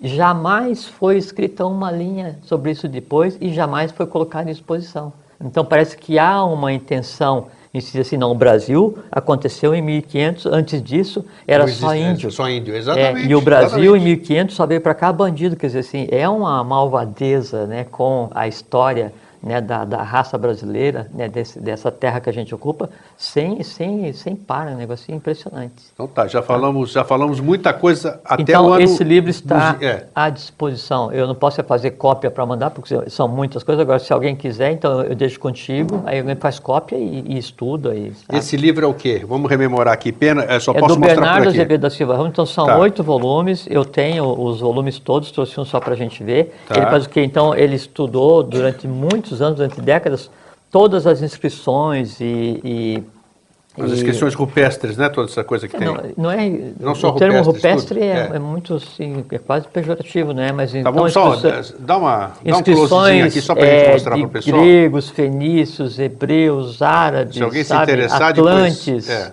é, por toda a região do Amazonas, É do aí, norte só do pra- Brasil, nordeste aqui. do Brasil, e aí, então ele resgata toda a- essa história é, que aconteceu aqui. Então é uma referência. São esse e o do 62 Schoenhagen. páginas. Aquele outro você não, trouxe hoje, esse, né? aqui, esse é um volume grego. Esse é um são, volume. são oito desses daí. Oito volumes. Quem tiver interesse, me avisa então Sim. a gente o vai outro ver. é esse aqui, a Fenícios no Brasil. É, também eu não achei nem Não, não nada, tem, não absolutamente. existe. Eu não sei onde É. é que você consegue as cópias. Você é você, né, Ah, Jorge? não, é, sei lá.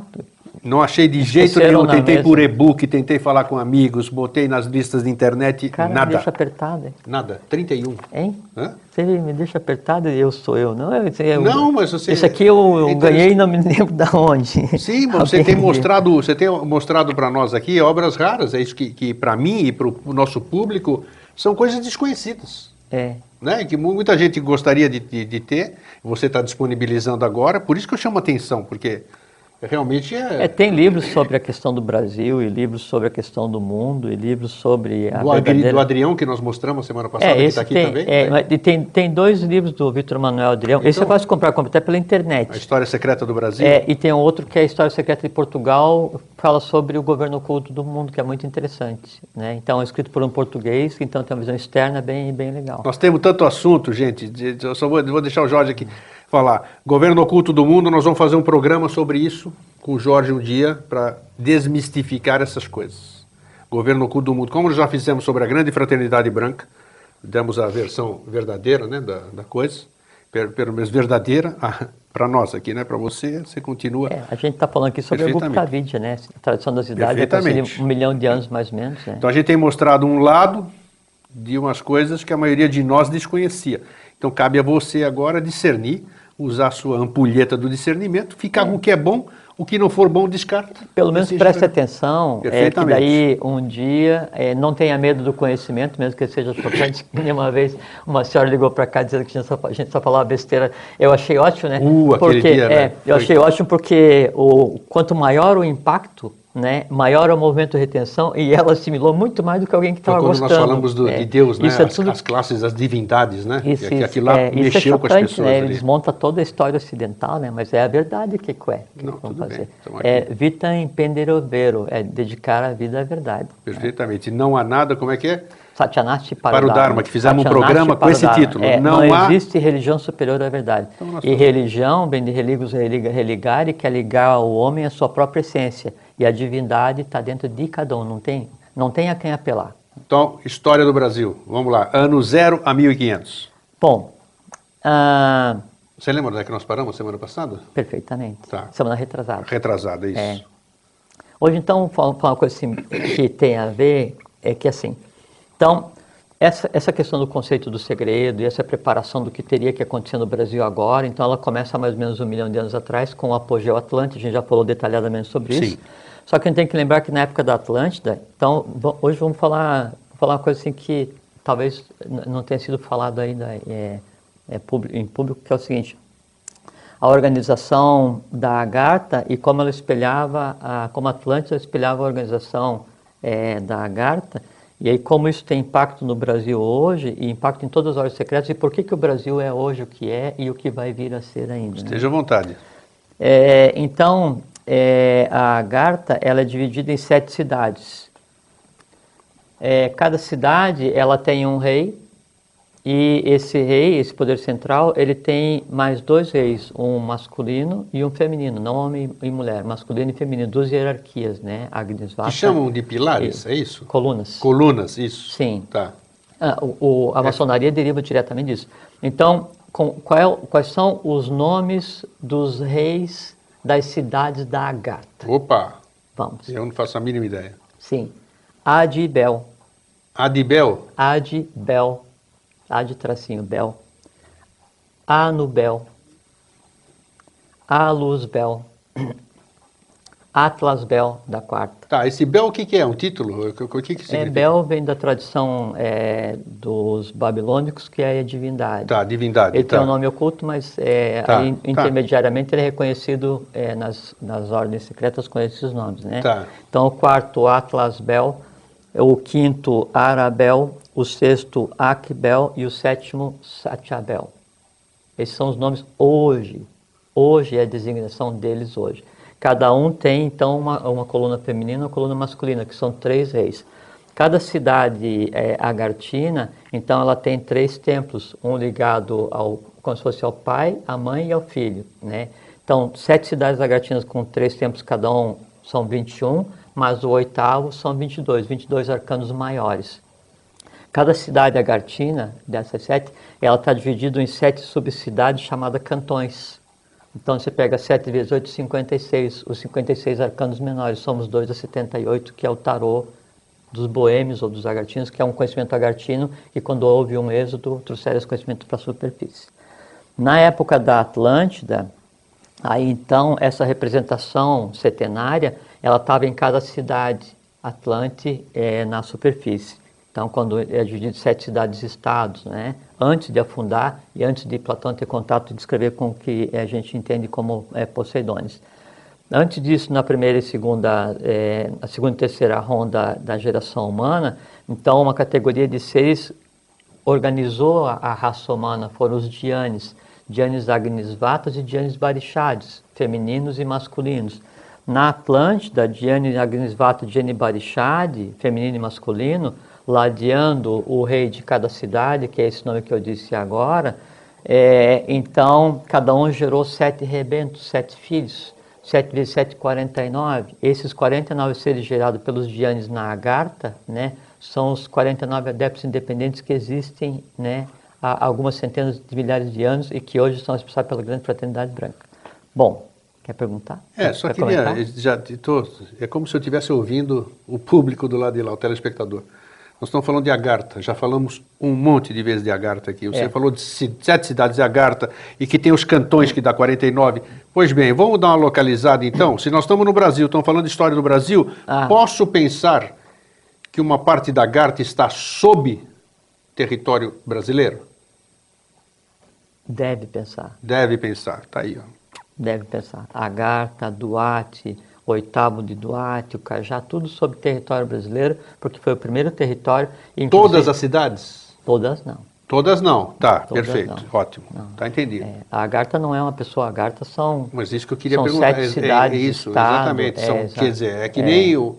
São cidades distantes que têm a sua distância, essa coisa Sim, não, e, não é e- um. e há regras, e assim, o de uma cidade não pode ir para outra, o de uma cidade, os oito cantões, tem grupos de adeptos que ficam só em determinado lugar, tem grupo de adeptos que desce e não pode sequer entrar nos cantões nem na cidade, e a oitava cidade só se abre de vez em quando. Então, é uma mecânica, tem uma lógica do dia a dia né, que faz parte. Bom, Tá, peraí. Como Antes, tem- Você vai continuar, mas agora só quero ver os olhinhos brilhar mais uma vez agora, porque eu vou, te fazer uma perguntas? eu vou te fazer uma pergunta. é. eu imagino. Já imagina. Ele sabe que eu vou botar. O, Vai, o Buda. Pergunta. O Buda Maitreya, vamos chamar ele assim, que nasceu em 24 de fevereiro de 49. Né? O Jesus esperado da igreja, o avatar da nova era, chegou aqui em 24 de, de- de fevereiro de 49. Correto? Correto. Veio para cá, não é Sim, isso? sim. Sim. A pergunta é essa que é a pergunta. Ele estaria na Agartha, vamos dizer, em nosso território, território brasileiro?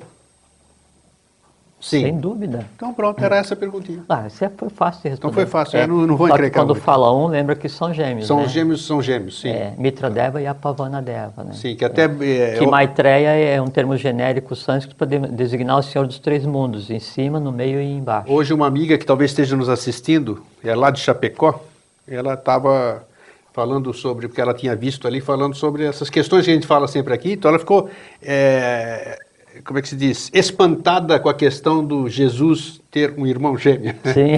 então eu falei, ué. Todos eles são Não é gêmeos. porque você não sabe, ou que as pessoas não sabem, que Não, ele não, to- não, tiver- não tivesse um irmão gêmeo. É, por, isso, assim, por isso que todo rei é da Agartha, ele tem uma coluna que são é, aspecto masculino e feminino.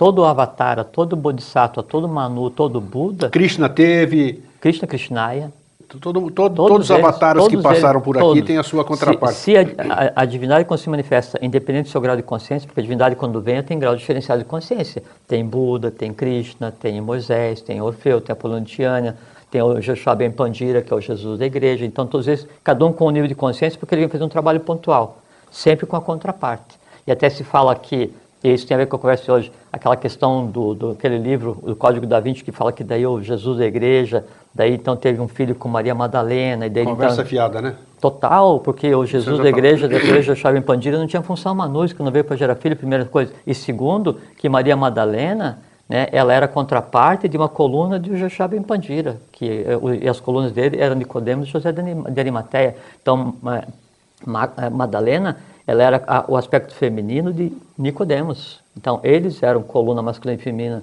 do Joshua e não tinha função manúscrita também. E a dificuldade é essa, né? Porque ninguém tem acesso a esse tipo de informação. É porque E- o conhecimento e- foi mantido reservado por muito É, tempo e exatamente. agora é a hora e de as- ser os falado, né? espertalhões, ou seja, Ah, lógico. uma série de, de- de segmentos aí que tomaram, inventaram as suas verdades e subjugam é. a população, fazendo-a continuar nessa É. ignorância, infelizmente. É. Então Por vamos aí. continuar. Brasil, vamos falar das. Eu Bom, te cortei a então, carta. a organização, a organização Sim. da, da Agartha, né? Aí então vê que daí, sempre o que foi feito né, desde a queda da Atlântida pra, até agora é tentar restabelecer a ordem das coisas. Então a gente falou aqui sobre a questão da história do Brasil de um milhão de anos até o ano zero. não é? Então como o Brasil está sendo preparado para o que viria a acontecer agora. Então a gente falou do ponto de vista histórico oculto, não acadêmico, histórico oculto. Agora, paralelo a isso, tinha as ordens que estavam acontecendo para dar suporte a esses acontecimentos, e que são 33 ordens do ciclo, lembra, não é? Então, essa questão do- dos sete templos lagartinos, sete reis com colunas, 21, mais o segundo que está 22 e tal. Então, isso é a própria base né, do que depois foi a maçonaria egípcia, que foi a maçonaria Agartina e que depois então derivou esse conhecimento para os eh, templários e que parte deles então foram e, e fundaram lá, recomeçaram a maçonaria escocesa, o rito escocês antigo e, assento, e, e antigo e aceito, que dá as bases da maçonaria hoje. Então a estrutura da maior parte das ordens secretas hoje, ela tende a imitar a organização da Agartha, a não ser a maçonaria egípcia, que são 98, 98 níveis, né? não são 33 níveis. Tá? Bom, então sempre as ordens secretas trabalharam para que, para que se restabelecesse na face da Terra o, o esplendor da Atlântida, que é quando os próprios reis divinos habitavam com a humanidade conscientemente, cada cidade com a tônica, sem problema nenhum. tá? E, é, e é nisso, então, que vem sendo trabalhado todas as ações humanas em função de que isso volte a acontecer de novo. E o Brasil é o local onde isso acontece e se espalha para o mundo inteiro a partir de agora. Bom, então, a- a- o, o governo o- oculto do mundo, esse- esses seres que a gente conheceu agora, então eles ficaram no ir e vir apoiado pelas ordens secretas em vários pontos do mundo. Aí, então, Esse governo oculto do mundo, só para esclarecer, não tem nada a ver com a parte conspiracionista Não, que não, você lê não. na internet, Não. David Icke, não sei o não. quê, essas coisas. Nós estamos Não. falando de outra coisa. É, não, isso é outra história. Tem a ver com Tá. a Garta, com Shambhala, tem a ver com, com Melquisedeque, Outro tipo de outro- governo. Outro, tipo de coisa, é. E é com fraternidade branca, com os 49 adeptos independentes, Isso. com Kumaras, Makaras, Aranidurvas, Duijas, Daranes e esse, esse pessoal todo. Bom, é, e que está ativo hoje completamente em sete postos representativos é, dirigidos a partir do Brasil, uma porção de coisa. Bom, aí então, o objetivo sempre foi fazer com que se restabelecesse na face da Terra a, a, a ambiência adequada para a divindade existir, coexistir com a humanidade. Então, todas essas ordens trabalharam para que isso acontecesse. Então, sempre houve fraternidades eu- eh, trabalhando em função disso no, no mundo inteiro, né? e ordens secretas sempre avançando em função disso, ordens aqui eh, no Egito, na Líbia, eh, eh, e mais outras, né? É. É, nós Então, até mostramos uma relação é, um dia isso, aqui, né? isso, Nós então, exatamente. aqui. Então, várias ordens.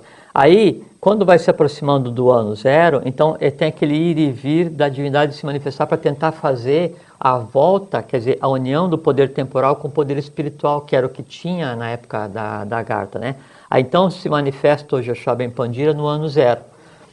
Quando, e, e, enquanto ele está se manifestando é, para as bandas do Oriente, né, o, o, Jesus da Igreja, e aí numa sequência, antes então veio Apolônio de Tiana, Forri, Orfeu, veio, é, depois veio Buda, Krishna, esse povo todo. Bom, Aqui no Brasil, então, vieram os fenícios, vieram os atlantes, né? O filho Capac Mamalco desceu com os tupis, os Inca, Inca tupis, o, é, os volãs e os é, cabaiús, entrou pelo sul do Brasil e se misturou. Então, o Brasil ele criou uma, uma massa crítica pronta para receber o que deveria vir do, é, do, do, do, ocidente, do, Oriente. do, Oriente. em direção para cá. Isso. Do lado de lá, lembra, né? Então, o, o Manu Vaivaso estava na Meseta do Pamir e as sub-raças da quinta raça mãe começam a vir em direção ao ponto máximo de chegada da mônada no Oriente, que foi a Península Ibérica que acontece isso em, mil, em 1500, né? Mas então daí no ano zero, então há uma nova tentativa de fazer com que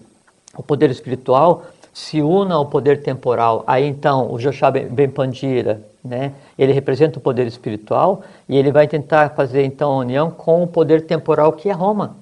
Né? E Roma tem uma ligação com a Atlântida e com o karma Atlante. Né? E então por isso que ele foi, foi é, aparecer nesse local especificamente.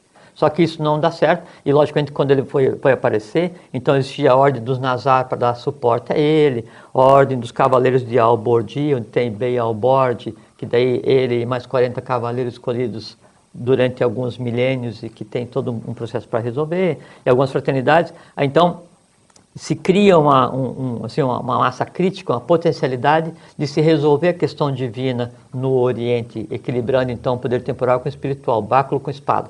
Só que não dá certo, não é? E aí tem a queda da divindade, e aí o Joshua Ben Pandira, então ele interrompe o trabalho, daí um vai para a Índia, outro vai para o lugar de onde veio, aquela coisa toda O gêmeo, nós estamos falando do gêmeo aqui. É, tá? é.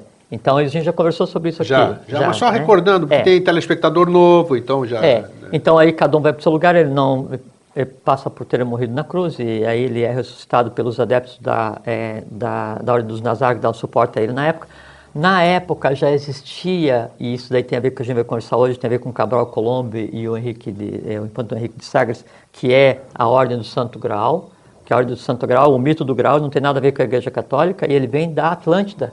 Então é, é, é um, um, conhecimento de um milhão de anos atrás. Então várias ordens foram responsáveis pela por, guarda disso, Pela né? guarda do grau, e por isso que tem a questão dos Que é sete... é real, já fizemos um programa especial Sim. sobre isso. Tem a questão das sete catedrais do Oriente, né? Esmirna, Éfeso, aquela coisa toda, Laodiceia. Laodiceia tem a ver com os cários, e um monte de coisa. Sim. Aí depois então, isso migra para o Ocidente, para as sete catedrais do Ocidente. Só que daí lá, várias ordens não suportam isso. É, na época, então, do Joshua Ben Pandira, é, a ordem dos Nazar, ela estava ligada à tradição do grau, né? E, era para acontecer então a união do, do báculo com a espada e se criar ambiência para a manifestação da, da divindade. Não acontece. Né? Então, esse, esse esforço ele é interrompido e se dá um tempo, chama pralaia, dá um tempo de descanso. Né? E enquanto isso no Brasil, o que está acontecendo?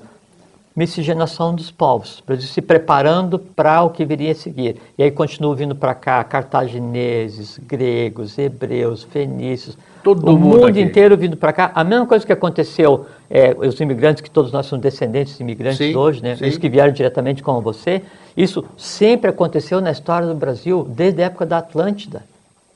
Por quê? Porque o Brasil fazia parte da Atlântida. Então não teve assim, isso aqui ficou abandonado ao Deus dará, como se diz, até que em 1500 então veio, vieram lá os portugueses e começaram a, a, a povoar o Brasil. História, não aconteceu. Bom, então, o Brasil está aqui nessa miscigenação, troca de cultura, gerando uma nova moda. Não espera... deixa de falar de José de Anchieta, hein? Sim, é. sim. É, então, a espera do Anchieta, ele, catequizou os tupinambás, né? É, que... mas eu, eu, tá me vindo na cabeça aquela historinha que eu aprendi na escola, da chegada do, do, do, Cabral, chegou aqui, encontrou um monte de índio, rezaram a primeira missa não sei aonde, todo mundo não, de tanguinha. Era, era, então, era essa um é processo é... oculto, né? Exato. O Cabral, quando então, veio, veio trazendo alguma coisa de uma ordem que não Quero trazer o outro lado aqui à, Sim, à tona. é o que a gente tem, tem, tem tentado fazer. Bom, então tá. Aí então, é, enquanto está acontecendo essa tentativa é, no Oriente, o Brasil está passando por um processo de miscigenação. Né? todas as raças humanas se miscigenando aqui, à época, né?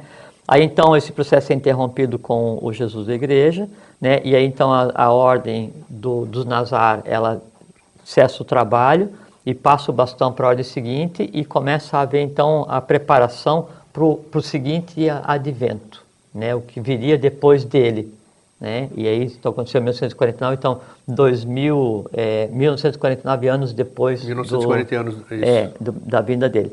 Aí, enquanto isso então se tenta novamente algumas coisas com relação a é, unir o mundo sob uma mesma bandeira. Então, alguns impérios se destacam, né? então o Império Japonês, o Império Inglês e o, o, o da Abissínia, o, o do que, o que hoje é a Etiópia, né?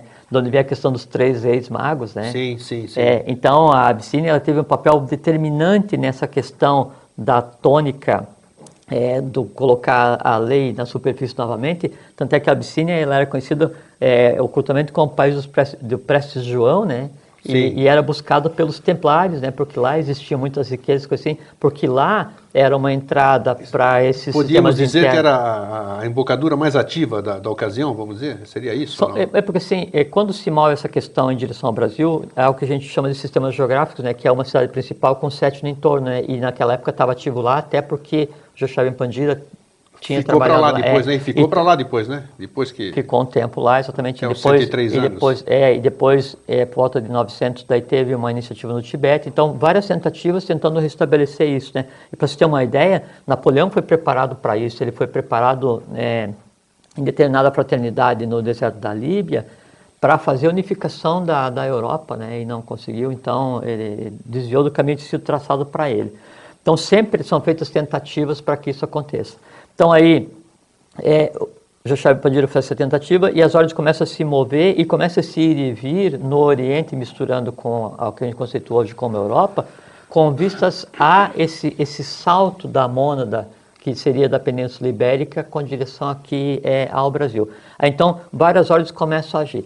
Até por volta de mil e todas elas capitaneadas sempre pela ordem do Santo Grau, com outro nome, né, quer dizer, pela tradição do Grau, que não tem nada a ver com a tradição católica, com a Igreja Católica, e exteriorizado através de uma ordem chamada Ordem de Maris, que era conduzida Sim. pessoalmente por Bey Albordi, né, que era o, o, o, o grão-mestre da Ordem dos Cavaleiros de Albordi, que é uma coisa que vem desde a época da, da Atlântida. É, em 1090, então, é, os cavaleiros franceses vão em direção, é, vão a Jerusalém, não é? é em 1112, para daí começar a Ordem dos Templários. Teve um grande impacto nesse processo todo para combinar com o que a gente está conversando aqui agora. Mas só que daí, antes disso, volta de 1090, então já a Ordem de Maris se dirige para a região de Jerusalém, que ainda era o foco por causa da vinda do Joshua, mil anos antes, mas ainda tinha coisa para resolver lá, até porque lá tem um karma para resolver das três, dos três grandes é, vergonhas da raça humana. E então ele dá origem àquilo que viria a ser depois a Ordem dos Templários. Então, em 1112, 1118, então alguns cavaleiros vão para Jerusalém e na época o rei de Jerusalém, Balduino III, então deixa que esses cavaleiros se hospedem nas ruínas do Templo de Salomão. Né? E o Templo de Salomão tem a ver também com essa tradição toda, com, a, com essa, essa tradição oculta, porque quem construiu o Templo de Salomão, que tinha a ver com o rei, o rei Davi, e o rei Davi foi associado do é, rei Badesir e vieram juntos para o Brasil, né, para trazer o que tinha que trazer aqui para a nossa terra. E aí então tem uma ordem chamada Ordem dos Artífices Dionisianos, que são que depois deriva um braço para a ordem dos, ordem dos Monges Construtores, que tem a ver com o Brasil, que tem a ver com a tradição do Graal. Né? Então essa Ordem dos Artífices Dionisianos, do qual fazia parte o pai de Irã, cede um construtor para ajudar Salomão a construir o templo, né, que é o Irã, da tradição maçônica. Né? Então, esses vários movimentos acontecendo em vários locais do mundo. Então, em, em 1112, 1118, então, se dá por iniciada oficialmente, historicamente, o que se chamou de Ordem dos Templários, que é muito falado, assim, todo mundo hoje. Hoje, se eu for pegar assim, quem que diz que é templário e quantas Ordens Templários tem, tem umas 500 Ordens é Templários, né? É, só que a Ordem dos Templários, ela está realmente ativa, mas não, não esse povo que diz que, que, que é, tá? Bom, aí então, nesse período, se desencadeia um processo, né, onde os templários tinham por função unificar a Europa, né? E criar um único padrão monetário. Veja, isso no, por volta do ano 1100. Que foi acontecer. E que aconteceu agora. Então você vê que a lei, né, a, o, o, essa, esse conjunto de forças que trabalham em função da humanidade, não dorme, não descansa, não depende de nenhum de dois. É, é um processo cósmico que ele está sendo levado e, e, ele teve sucesso. Levou quase mil anos né, para acontecer o euro, né? Exatamente. E assim, a única coisa é que é um processo que já aconteceu, só que ainda não está visível no seu, na sua totalidade, por isso que a comunidade não entende exatamente o que está acontecendo. Aí, então, os templários eles tinham por função criar uma moeda única né, e é, é, unificar a Europa.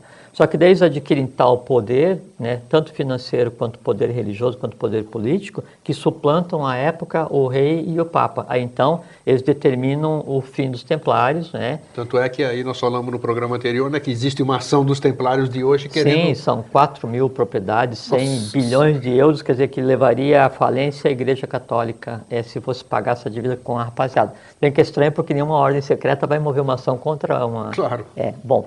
É, aí então, com a dissolução dos templários é, na, na, na, França e aquela perseguição e a morte de Jacques de Molay, que foi o último dos mestres templários, acho que da última vez eu deixei até contigo uma lista de todos os mestres templários, né? Sim. Tanto na França como em Portugal, não é? Está à disposição se alguém quiser. É, só não pudemos, a gente ia digitalizar e mostrar, mas nós estamos é, com defeito aí no, é. na coisa, não dá para mostrar. então, ah, aí eles se refugiam é, em Portugal e, e tomam o nome de Ordem de Cristo, né? E então, é, junto com essa questão da ordem de Cristo, os templários, quando estavam em atividade, eles tinham é, aprendido o conhecimento é, quando ficaram em Jerusalém, mas já tinham conhecimento, porque sempre sim, toda ordem secreta ela sempre tem três círculos. Tem aquele que diz que é, tem aquele que não diz que é e pensa que sabe tudo, e tem aquele que não diz nada e que sabe razoavelmente. São três círculos, né?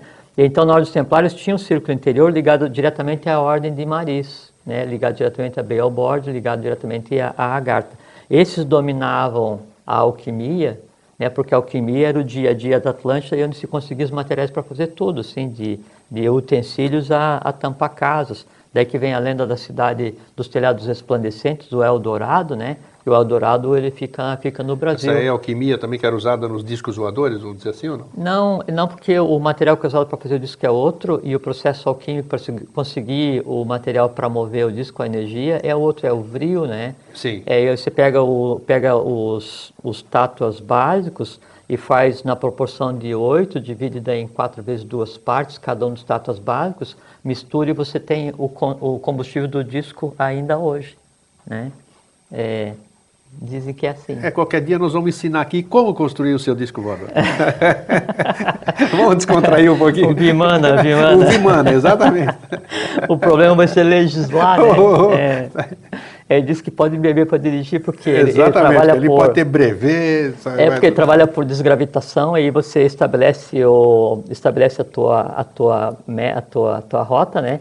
E aí então é como um elástico ao contrário, ele puxa a nave e é por isso que ela, então, usando essa. A gente está fazendo um parênteses, né? Claro, Cultura tá geral. Tá. Então, ele puxa a nave e aí ele pode fazer trajetória não balística a 10 mil, 15 mil, 30 mil, N mil quilômetros por hora, sem que o interior seja afetado pela gravidade e sem que o piloto tenha que estar sabendo para onde é que vai, porque ali ó, o negócio funciona.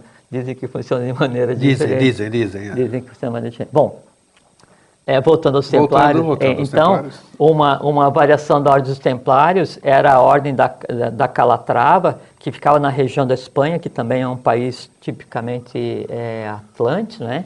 E aí onde hoje tem lá o Tiago, né, o caminho de Santiago de Compostela, Isso. é onde é que era a base da ordem de Calatrava. E como ele se professava a alquimia, né, então toda a riqueza dos templários não vinha do Oriente, né? Ela vinha da Espanha, porque eles fabricavam ouro lá que dava suporte para os caras. Sim. Né? E aí então tem toda esse, esse, essa mística com relação a Santiago Compostela, mas não é porque só lá se professava alquimia, só mais nada, né? Aí então, depois quando então a ordem dos templários também é dissolvida, parte daí vai para a Inglaterra e dá origem ao rito escocês, né? E aí uma das do, é criada a ordem do Tozão de Ouro, que por um tempo também ficou responsável por cuidar da, do, do Graal, né? E para fazer essa transição aí das catedrais do Oriente para as catedrais do Ocidente, e daí entra Santa Maria Maggiore, entra a Catedral de Briges na Bélgica. Vamos falar de Salvador, que o Grau já esteve na igreja de Salvador, aqui na Bahia. Sim, é, as sete catedrais do Oriente, isso tudo tem a ver com o Brasil. Quando migraram para as sete catedrais do, do Ocidente com o mito do Graal, o mito, vamos usar mito, né? Pra, Você que falou, é, não falei nada. Aqui. Então, com a questão do Graal, aí então todas elas têm a mesma marca, todas elas, todas as 14 catedrais, porque elas foram, construídas pelos mesmos monges construtores, ordem dos monges construtores, né? É, e aí então isso passou por a Catedral do México, Catedral de é, Washington e a Catedral da Sé em Salvador, a Sé Patriarcal de Lisboa, Santa Maria Maggiore, é, essas assim. E Bom, continua. e continua.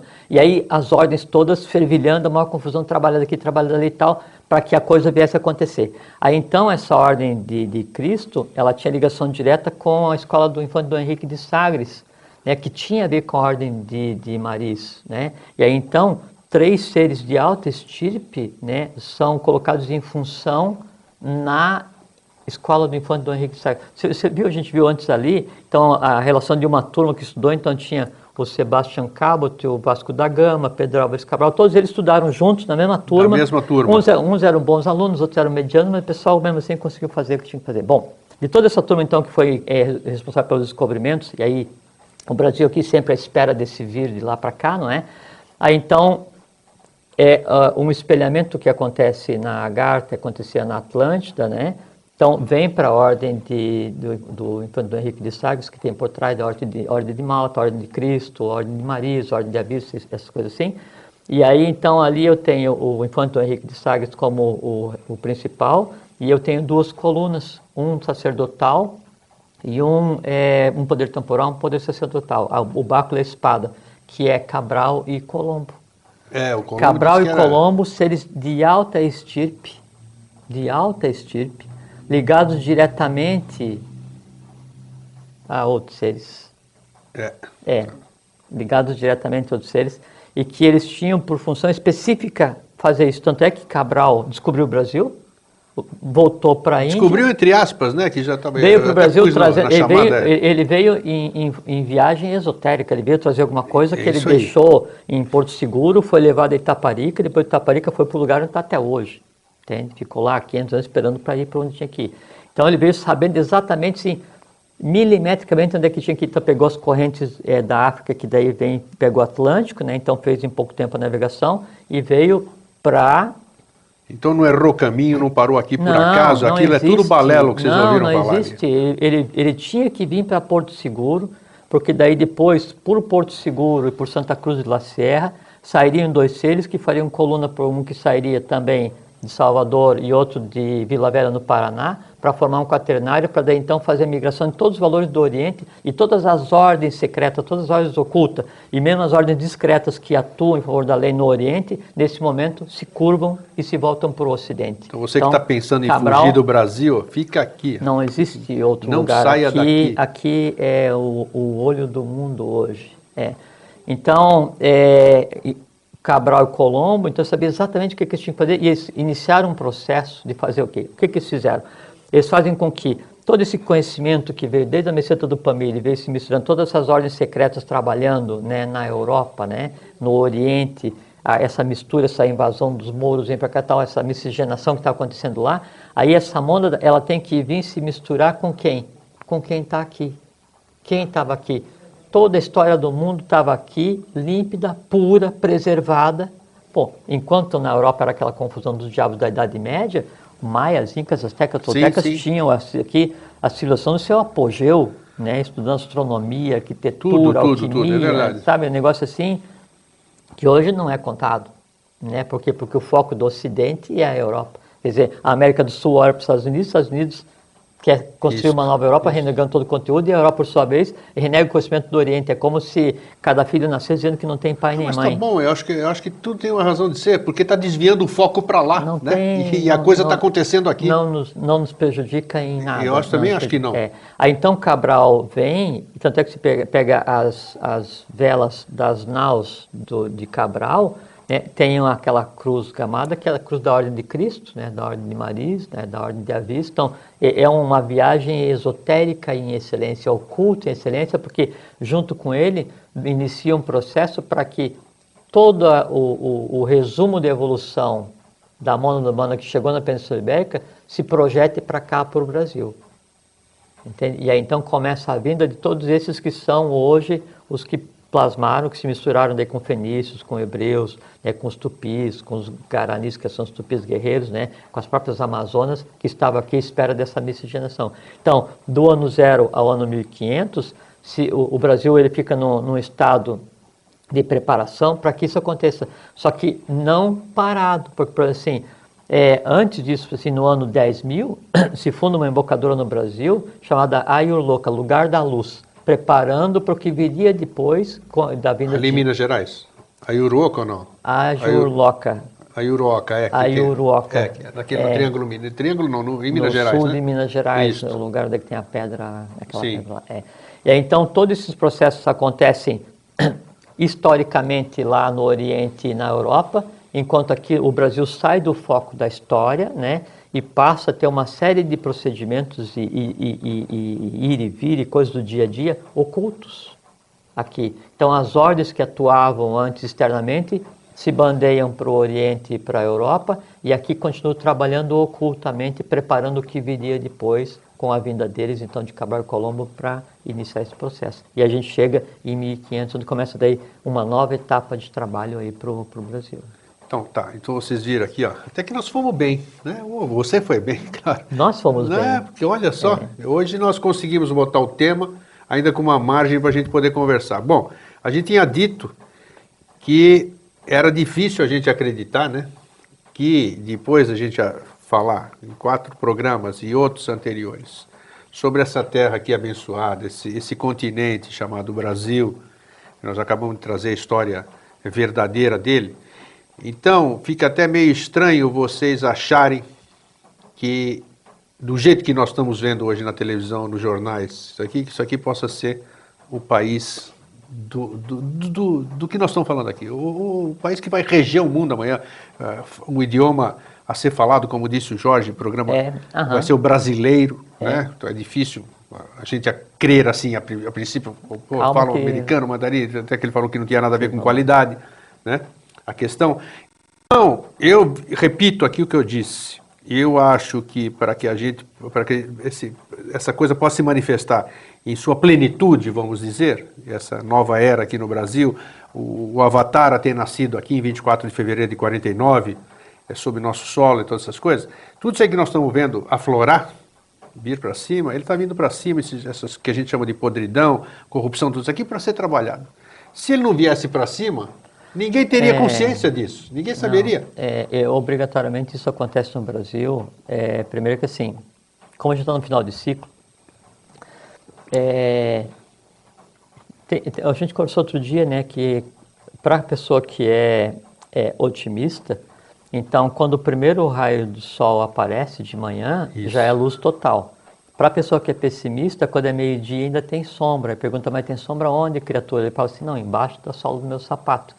É, ou então aquele assim, passa um caminhão de rosas, está com o olho fechado. Aí você pode pensar que o cara indo para o enterro ou para uma festa. Então o que acontece hoje é exatamente a mesma coisa.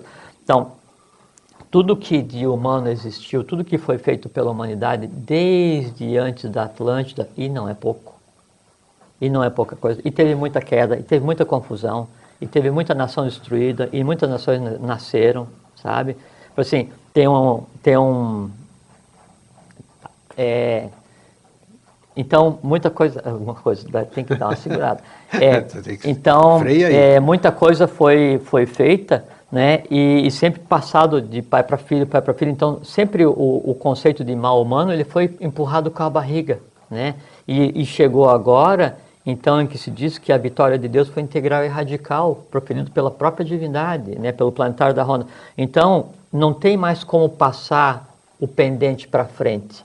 Tem que ser resolvido agora. Então, tudo que existe invisível da humanidade, de, de, de mal, de, de, feito contra a lei, a dharma, como desvio de lei, gerando karma, ele se manifesta nessa humanidade que existe hoje.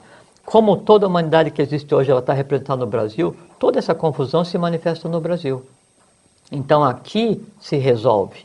Aqui é o laboratório da espécie humana, aqui se resolve. E ainda, obviamente, aí há uma coisa que, tem, que a gente tem que ter noção, é que se você for dar atenção ao que é dito, nos é dito aquilo que, convém, que né? a gente sabe que convém. E a gente só vê o que tem de errado. Ninguém diz assim, ah, hoje um grupo de noviços foi ordenado monge lá não sei aonde. Isso não existe na mídia. Né? Não, não existe. notícia Agora, boa não tem de fio a pavio, é, caiu aqui, caiu ali, morreu, não sei o que, a criança, tal, tal, tentando perpetuar essa coisa que a gente tem que, que a gente tem que resolver. Então é importante que a gente tenha a noção do que, que é que está acontecendo agora, que é um, um processo de lavagem de, da, da, da roupa humana, né, que está acontecendo de maneira mais intensa, mas a contrapartida é que a luz já se fez.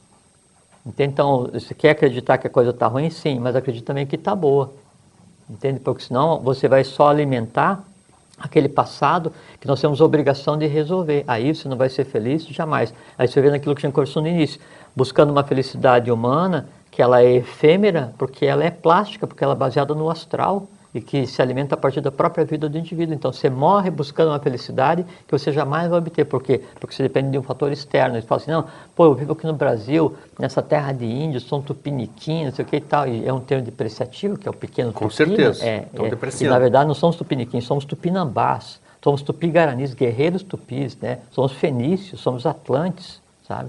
Com todas as letras. Então, somos seres de alta estirpe física, moral e intelectual onde se assenta toda a esperança da própria raça humana. Isso que nós somos. Agora, se a gente não acredita nisso e aí acha que a coisa está sempre ruim, a gente alimenta sempre o passado, só que alimenta o passado com a força que nós temos e que não é pouca.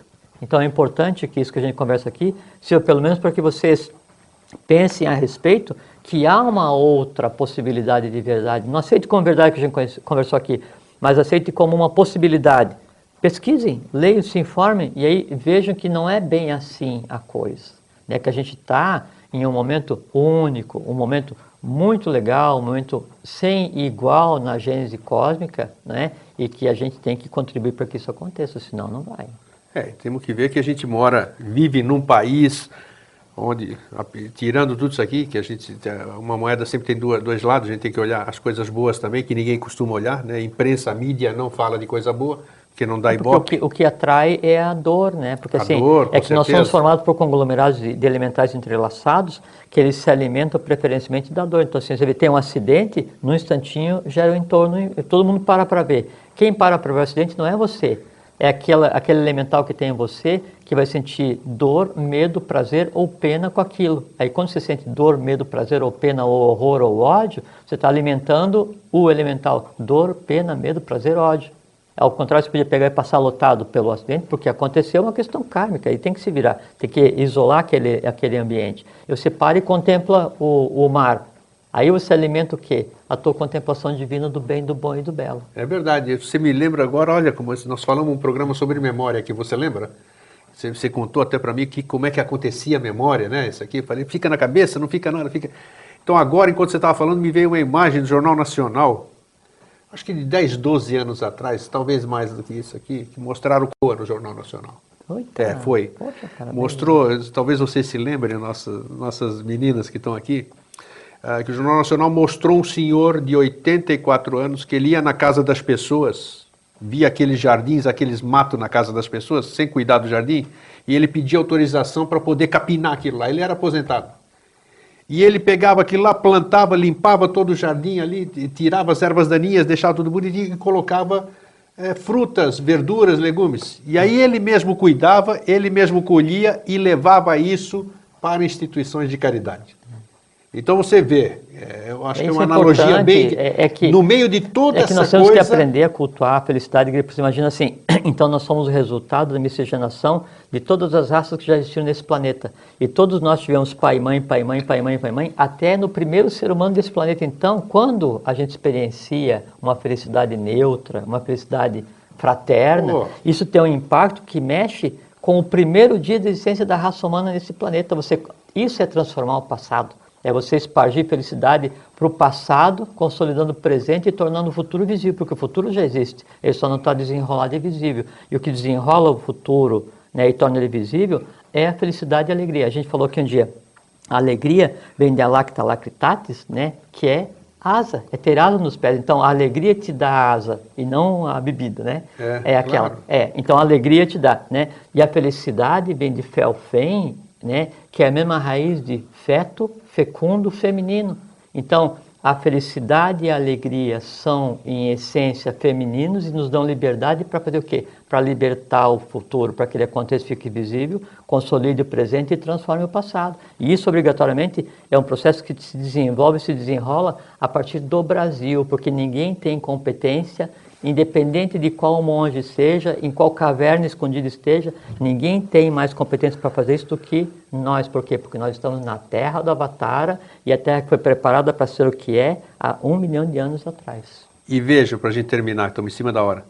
Então, com um grande exemplo agora, você deve ter acompanhado dentro do seu trabalho, que eu sei que você trabalha pra caramba, Jorge, é, a, a Olimpíada. Todo mundo fala aqui, nós estamos, todo mundo falou que vai ser a pior performance do Brasil nas Olimpíadas. Estamos com uma medalha de ouro.